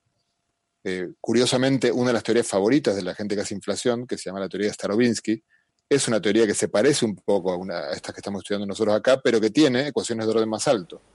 Y la gente lo que hace es resolverlo de una manera astuta, que es convertir esta teoría en otra, que, eh, con la que está emparentada, en la cual divide la, ecuación es de cuarto orden y lo que hace es crear un segundo campo y cada uno tiene dos, órdenes, por así decirlo. Entonces convierte un problema a priori problemático en un problema que sí se puede resolver como, como es estándar, digamos, en la física teórica. Nosotros lo que mostramos es un conjunto infinito de teorías que son de segundo orden. Eh, y es sorprendente porque si uno se pone a probar este tipo de términos de curvatura de orden superior, normalmente no te quedan ecuaciones de segundo orden, de hecho en principio parecería que es imposible obtenerlas. Bueno, resulta que no solo no es imposible, sino que además se puede estudiar sistemáticamente cómo hacerlo a todo orden. Nosotros, usando herramientas informáticas, lo probamos hasta orden 10, y bueno, obviamente eh, conjeturamos, pero con buenas razones de que eso debería ser correcto para cualquier orden, porque además cuanto más cuanto mayor es el orden, más fácil es conseguirlo. Entonces se complican más los cálculos, pero más fácil es llegar a la solución. Eh, eso es, son las ecuaciones de, que, dan la geometría del espacio-tiempo, son de segundo orden. Pero luego hay que estudiar las perturbaciones, que en principio serían de orden más alto. Si son de orden más alto es problemático y difícil, y aparentemente se da el, accidente, por lo menos por el, esto es un resultado que no es nuestro, es de, estos eh, colegas, eh, se da el accidente que también las perturbaciones satisfacen ecuaciones eh, sencillas. Aparentemente ellos no estudiaron todas las perturbaciones y además solo lo hicieron para el caso cuártico. Nosotros deberíamos probar que eso es cierto para todo orden, cosa que no hemos hecho. Bueno, digamos, hay mucho por probar, por eso digo que las posibilidades de que esto falle en algún punto son altísimas, diría yo. Eh, pero déjeme decir algo en favor de esto, este, antes de que, Francis me, ataque. Eh, digamos, en teoría de cuerdas pasa algo muy curioso. La teoría de cuerdas predice este tipo de, expansión, pero pasa algo muy raro, bueno, que uno podría ver como raro, que es que si uno se fija en lo que ocurre en teoría de cuerdas, que uno puede calcular estos términos, eh, son cada vez más difíciles de calcular, pero uno puede calcularlos, eh, quiero decir los términos cuadrático, cúbico, cuártico de la curvatura, uno ve que todos ellos son problemáticos por sí mismos, y la teoría de cuerdas te promete que si los sumas todos, eh, te resuelve todos los problemas, con buenos argumentos. Ahora, si uno dice, bueno, por un, déjeme por un momento no considerar mm, justamente la, discusión esta de top-down o bottom-up, no voy a tomar la teoría de cuerdas como mi base, voy a tratar de, de, partir al revés de lo que conozco, tratar de ir hacia lo desconocido, y lo que conozco es la relatividad general. Entonces, quiero hacer una expansión en serie, bueno, lo más razonable para hacer una expansión, si uno no conoce la teoría completa, es pedir que orden a orden se comporte bien. La teoría de cuerdas no lo hace. Entonces quizás eso habla mal de la razonabilidad de ese argumento, pero no hay otro, no hay, digamos, no se me ocurriría otra manera de poder explorar una expansión en serie si no conozco la teoría completa que, esta, que es la de pedir orden a orden que la, teoría sea bien comportada. Entonces, mm, digamos que la aproximación bottom-up me parece lo más razonable que uno puede hacer. ¿Qué, quiere decir? Que si truncas en un orden eh, no, se comporta bien la solución y tienes que incluir los infinitos términos para que tenga un buen comportamiento? En, nuestra teoría tú puedes cortar a cualquier orden y a cualquier orden la teoría es bien comportada. Sí, pero en teoría de cuerdas que decías que tiene un comportamiento que, son, que podía sonar un poco raro. Sí, sí, en teoría de cuerdas en principio si tú te paras a un orden y, exploras la teoría hasta ese orden, ves que te aparecen, en, principio te aparecen inconsistencias. Lo que pasa es que también tienes que al mismo tiempo preguntarte si tú puedes cortar ese, a ese orden. O sea, cuando uno hace una, una, serie de Taylor, que es lo que muchos de nuestros oyentes seguramente tienen, pueden tener en la cabeza, la serie de Taylor la puedes cortar a un cierto orden siempre que tengas un argumento para decir que lo que estás tirando es pequeño. Mm. Normalmente eh, en teoría de cuerdas, cuando uno, cuando uno corta un cierto orden y encuentra problemas, es muy fácil ver que lo que pasa es que lo que tiraste no lo podías haber tirado. En ese sentido, la teoría de cuerdas no es problemática. Ahora, no teniendo otra teoría eh, completa, otra teoría del todo, a mí no me gusta llamarla así, pero bueno, otra teoría del todo de la cual derivar mm, que compita con la de cuerdas para poder eh, estudiar este problema, partiendo de abajo, lo único que a mí se me ocurre, o que a nosotros se nos ocurre, es, este, o, que, se nos ocurre que es, que es legítimo, por lo menos, es este, bueno, ir construyendo el edificio con ladrillos que cada uno de ellos es eh, consistente. Luego, si la suma de todos ellos da un edificio consistente, no lo sabemos. Pero parece poco creíble que con ladrillos inconsistentes uno vaya a construir un edificio consistente, por, decirlo de un modo simple. Hmm. Muy bien. Francis. No, yo que quisiera eso, destacar un poco lo que acabas de comentar, José, que yo por lo menos no me quedaba claro por el artículo y me parece muy interesante, de que esto es una teoría de curvatura de alto orden, añades a la gravitación términos de alto orden en la curvatura, cuárticos, y quínticos, etcétera, eh, eh, pero no añades derivadas adicionales, solo tienes segundas derivadas. Exactamente. sí. Eh, a ver, solo tiene segundas derivadas. Eh, digamos, lamentablemente los, bueno, acá somos todos científicos, así que es, este, uno le gusta ser un poco más riguroso. Eh, cuando uno eh, busca soluciones de agujero negro cosmológicas o cosmológicas, que es lo que hicimos en este trabajo, tienes ecuaciones de segundo orden. Que en cualquier geometría tengas ecuaciones de segundo orden, en torno a cualquier geometría, pues no estoy seguro, y probablemente no, digamos. Claro, eso puede ser un problema porque eh, en general la teoría de la gravitación de Einstein no es renormalizable y una de las maneras de renormalizarla, de hacerla una teoría con respuesta finita a muchos problemas, es añadir derivadas, ¿no? Añades infinitas derivadas y logras la renormalizabilidad. Pero claro, al añadir infinitas derivadas te encuentras con enormes problemas eh, porque claro, todo el mundo pretende pues obtener la ecuación de Newton que tiene pues solamente su segunda derivada, ¿no? Es el movimiento de un planeta eh, que sea una ecuación de segunda derivada, lo digo para los oyentes, básicamente es que si tienes un planeta, con saber dónde está y a qué velocidad se mueve, tú eh, puedes saber cómo se va a hacer su trayectoria, cómo va a orbitar. ¿no? Cuando tienes más de dos derivadas, pues necesitas añadir más información necesitas conocer la posición, la velocidad, la aceleración, etcétera, el jerk, otras magnitudes, otras derivadas superiores, ¿no? Pero eh, si eh, no sé si en este en este tipo de teoría, claro, cuando consideras la, la solución cosmológica, ¿no? Las ecuaciones de Friedman y, y obtienes solamente segunda derivada y para la ecuación de agujero negro, que es una eh, eh, solución canónica en gravitación, también tiene segunda derivada, si no necesariamente tiene segunda derivada en todas las condiciones, quizás cuando metas perturbaciones a estas soluciones te aparecerán esas derivadas de mayor orden. Es, probable, o sea, no, no, lo podemos descartar. Lo que te puedo decir es que ese trabajo, que es una primera aproximación a este problema, no las encuentra, y, y es, digamos, yo sospecho que mientras uno se maneje, que uno perturbe eh, sin romper las simetrías de, rotación, digamos, por así decir, tanto en el agujero negro como en la cosmología, uno, uno supone que todas las direcciones del espacio son iguales. Eh, entonces, eh, es, muy probable que ahí, que, que, que, si uno no rompe esa simetría, siga comportándose bien el sistema. Rota esas simetrías es probable que no, pero quizás sea bueno recordar que demostrar que la solución de, de, Schwarzschild, del agujero negro, es estable ante cualquier tipo de perturbación es un problema complejísimo que llevó décadas este, resolver. En general, la relatividad general es una teoría muy complicada. Mm. Eh, pero, a, ver, una cosa importante quizás que no, que no comenté.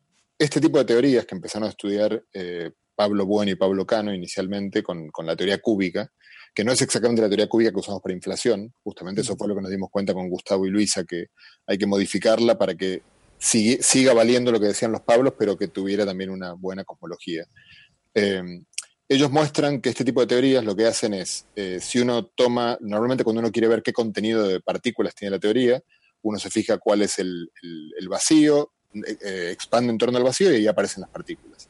Y ellos vieron que con este, esta teoría que ellos llamaron eh, Einsteinian Cubic Gravity, gravedad cúbica einsteiniana, en principio en este tipo de teorías siempre aparecen el gravitón, que está bien, es el que todos queremos que aparezca. Hay que aclarar que nadie ha visto un gravitón nunca, pero debería aparecer un gravitón. Luego hay un gravitón eh, que tiene eh, la energía cinética negativa, que eso es gravísimo en principio, en este tipo de teorías. Y luego hay un campo escalar que, aunque uno no lo, no lo vea en, el, en, la teoría está escondido allí, que en principio no es ningún problema y de hecho es el, campo escalar que en, la teoría de Starobinsky produce, eh, juega el papel del inflatón.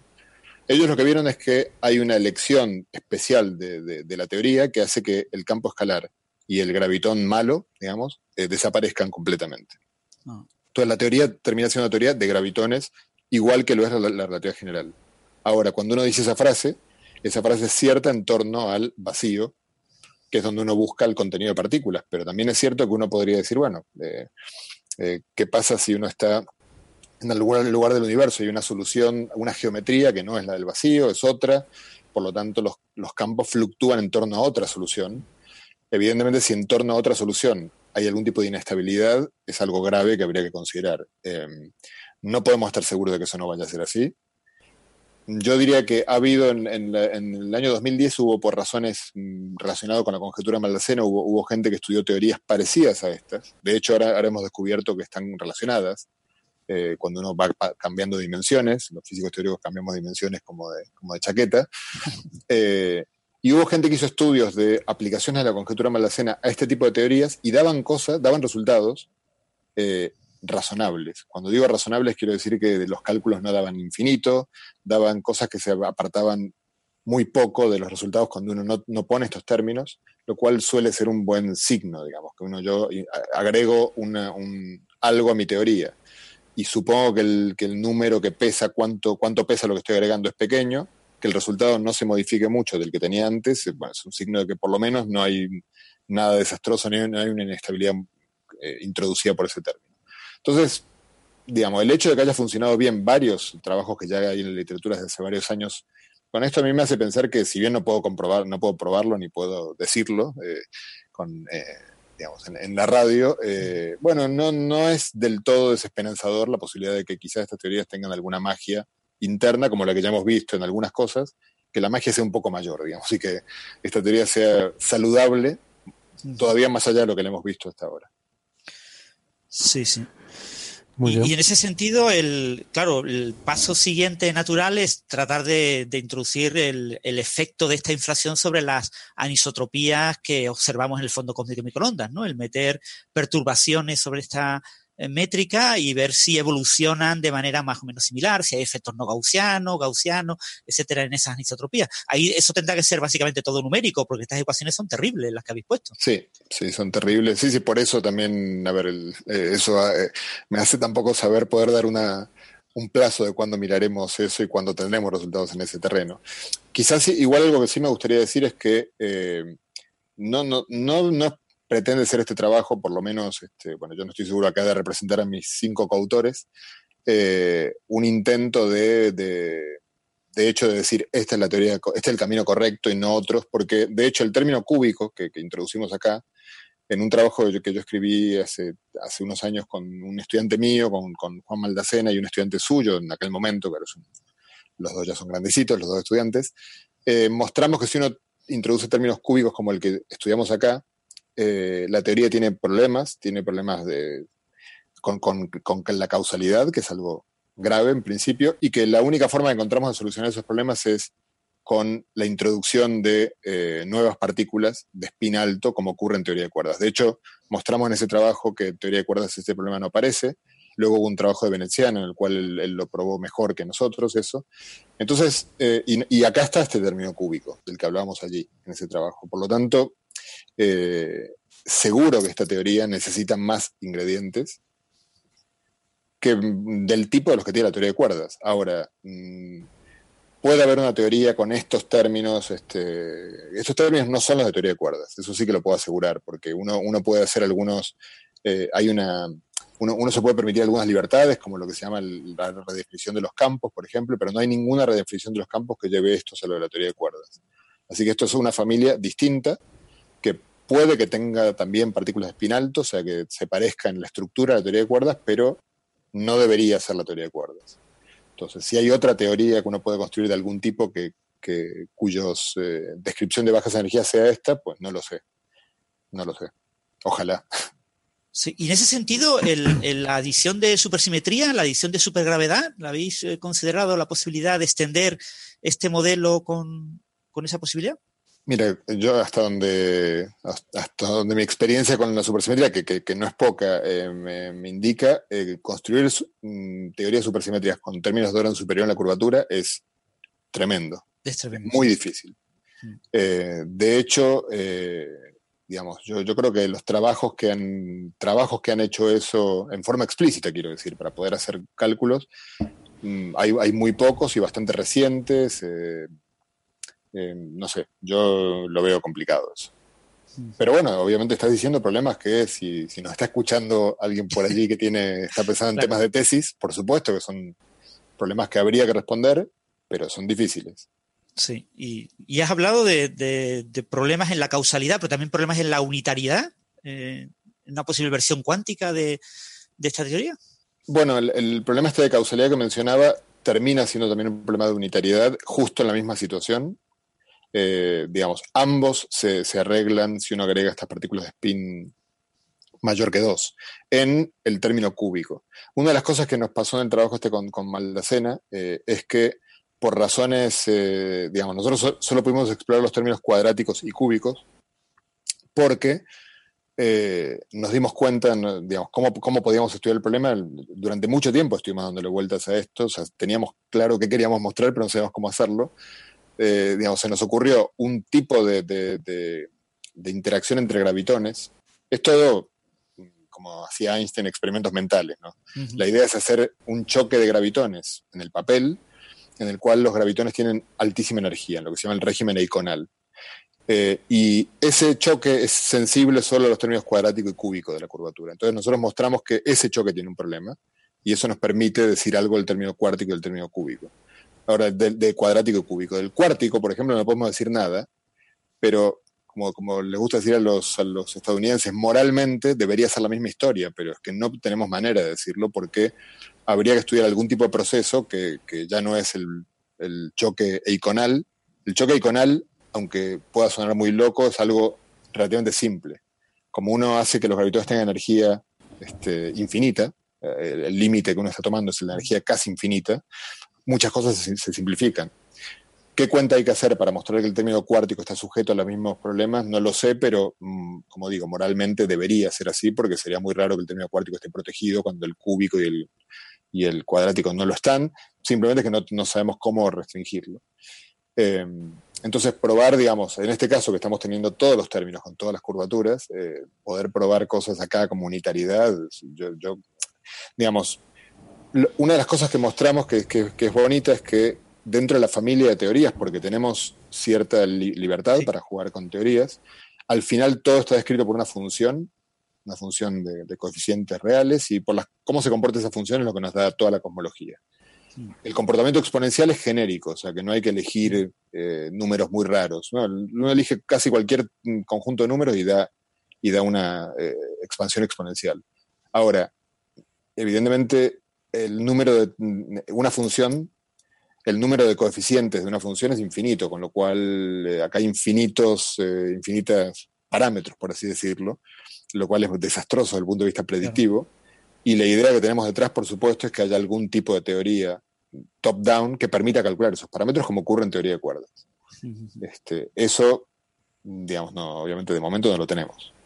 Por eso digo, nosotros mostramos un mecanismo que, que está, es lindo, es ingenioso, creo que merece que le dediquemos unos minutos, pero también, digamos, hay muchas razones para ser totalmente cauto, porque es simplemente una idea de momento eh, que nadie había mostrado antes, ingeniosa, que habrá que explorar un poco más, pero cuyas posibilidades de supervivencia con todos los tiburones que están dando vueltas en el sentido de todos los problemas que hay que resolver y que, digamos, solamente el creer que va a salir airosa la teoría es una expresión de deseo, con alguna fundamentación, pero no muy sólida, bueno, pues hay que andarse con cuidado.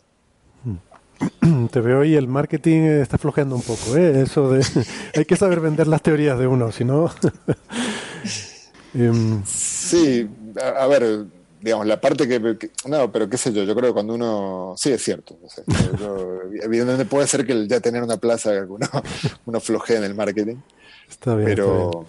A ver, también, también es cierto que hay que recordar, digamos, uno como, como yo por el tema también de hacer divulgación, tengo presente muchos eh, episodios históricos de la física, también es cierto que hay muchas teorías, muchas ideas muy simples, sin querer equiparar esta a, esas, que surgieron de hecho equivocadas, mal, y luego terminaron siendo correctas y hasta dieron lugar a premios Nobel. El mecanismo de Higgs es un ejemplo.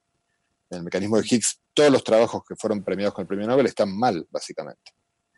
Son trabajos en los cuales mm, se fabricaron un mecanismo para resolver un problema que no es el que resuelve hoy el mecanismo de Higgs, y el que se dio cuenta de, cómo se había que agarró, digamos, todas las piezas rotas del, rompecabezas y armó un bonito edificio fue Weinberg, y eso hizo que algo que, tenía sentido, pero que estaba mal aplicado, resultó que en el sitio correcto era impecable. Entonces, esta idea, digamos, lo bonito que tiene es que es un mecanismo sencillo y que de algún modo tiene que estar allí. O sea, lo que pretende este paper subrayar es que mm, uno no, digamos, puede ser que haya otras cosas que produzcan inflación, pero esto también tiene que estar allí. Mm.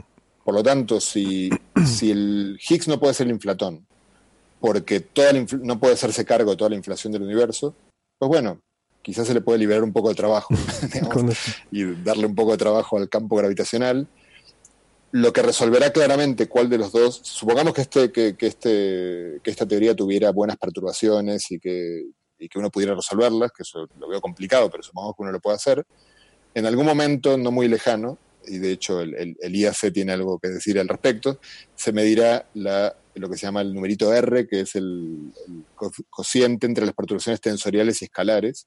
Es un numerito clave para poder entender eh, la cosmología mucho antes del fondo cósmico de microondas. De hecho, en principio en el periodo de inflación.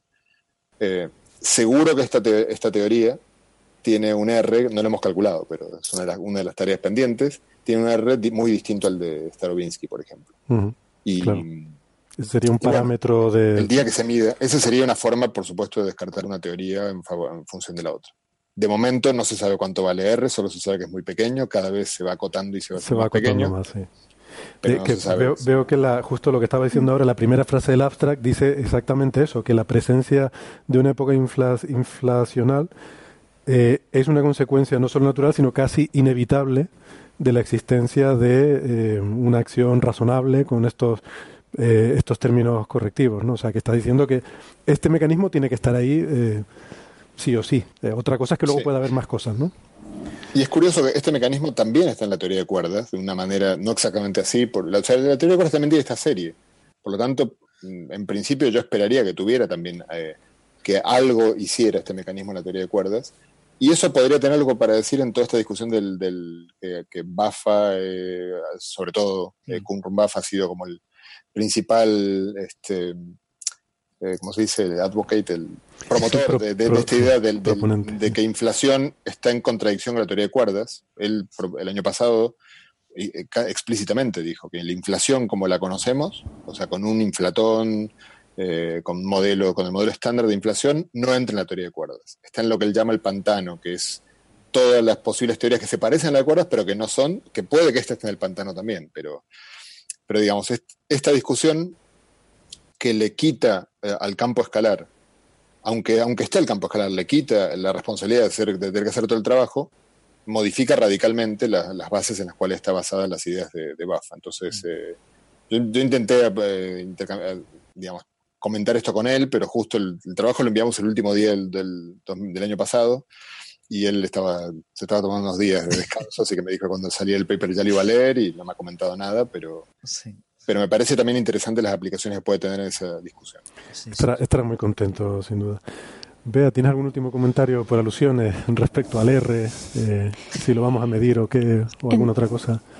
Por ir cerrando, digo, porque ya llevamos mucho rato. Pues, eh, no sé, en torno al R, ¿esperas que sea inferior de lo que esperan los, los modelos, el modelo de Starobinsky o...? Eh, José, cuanto más bajito, más, más segura está tu teoría, ¿eh? más difícil es descartarla.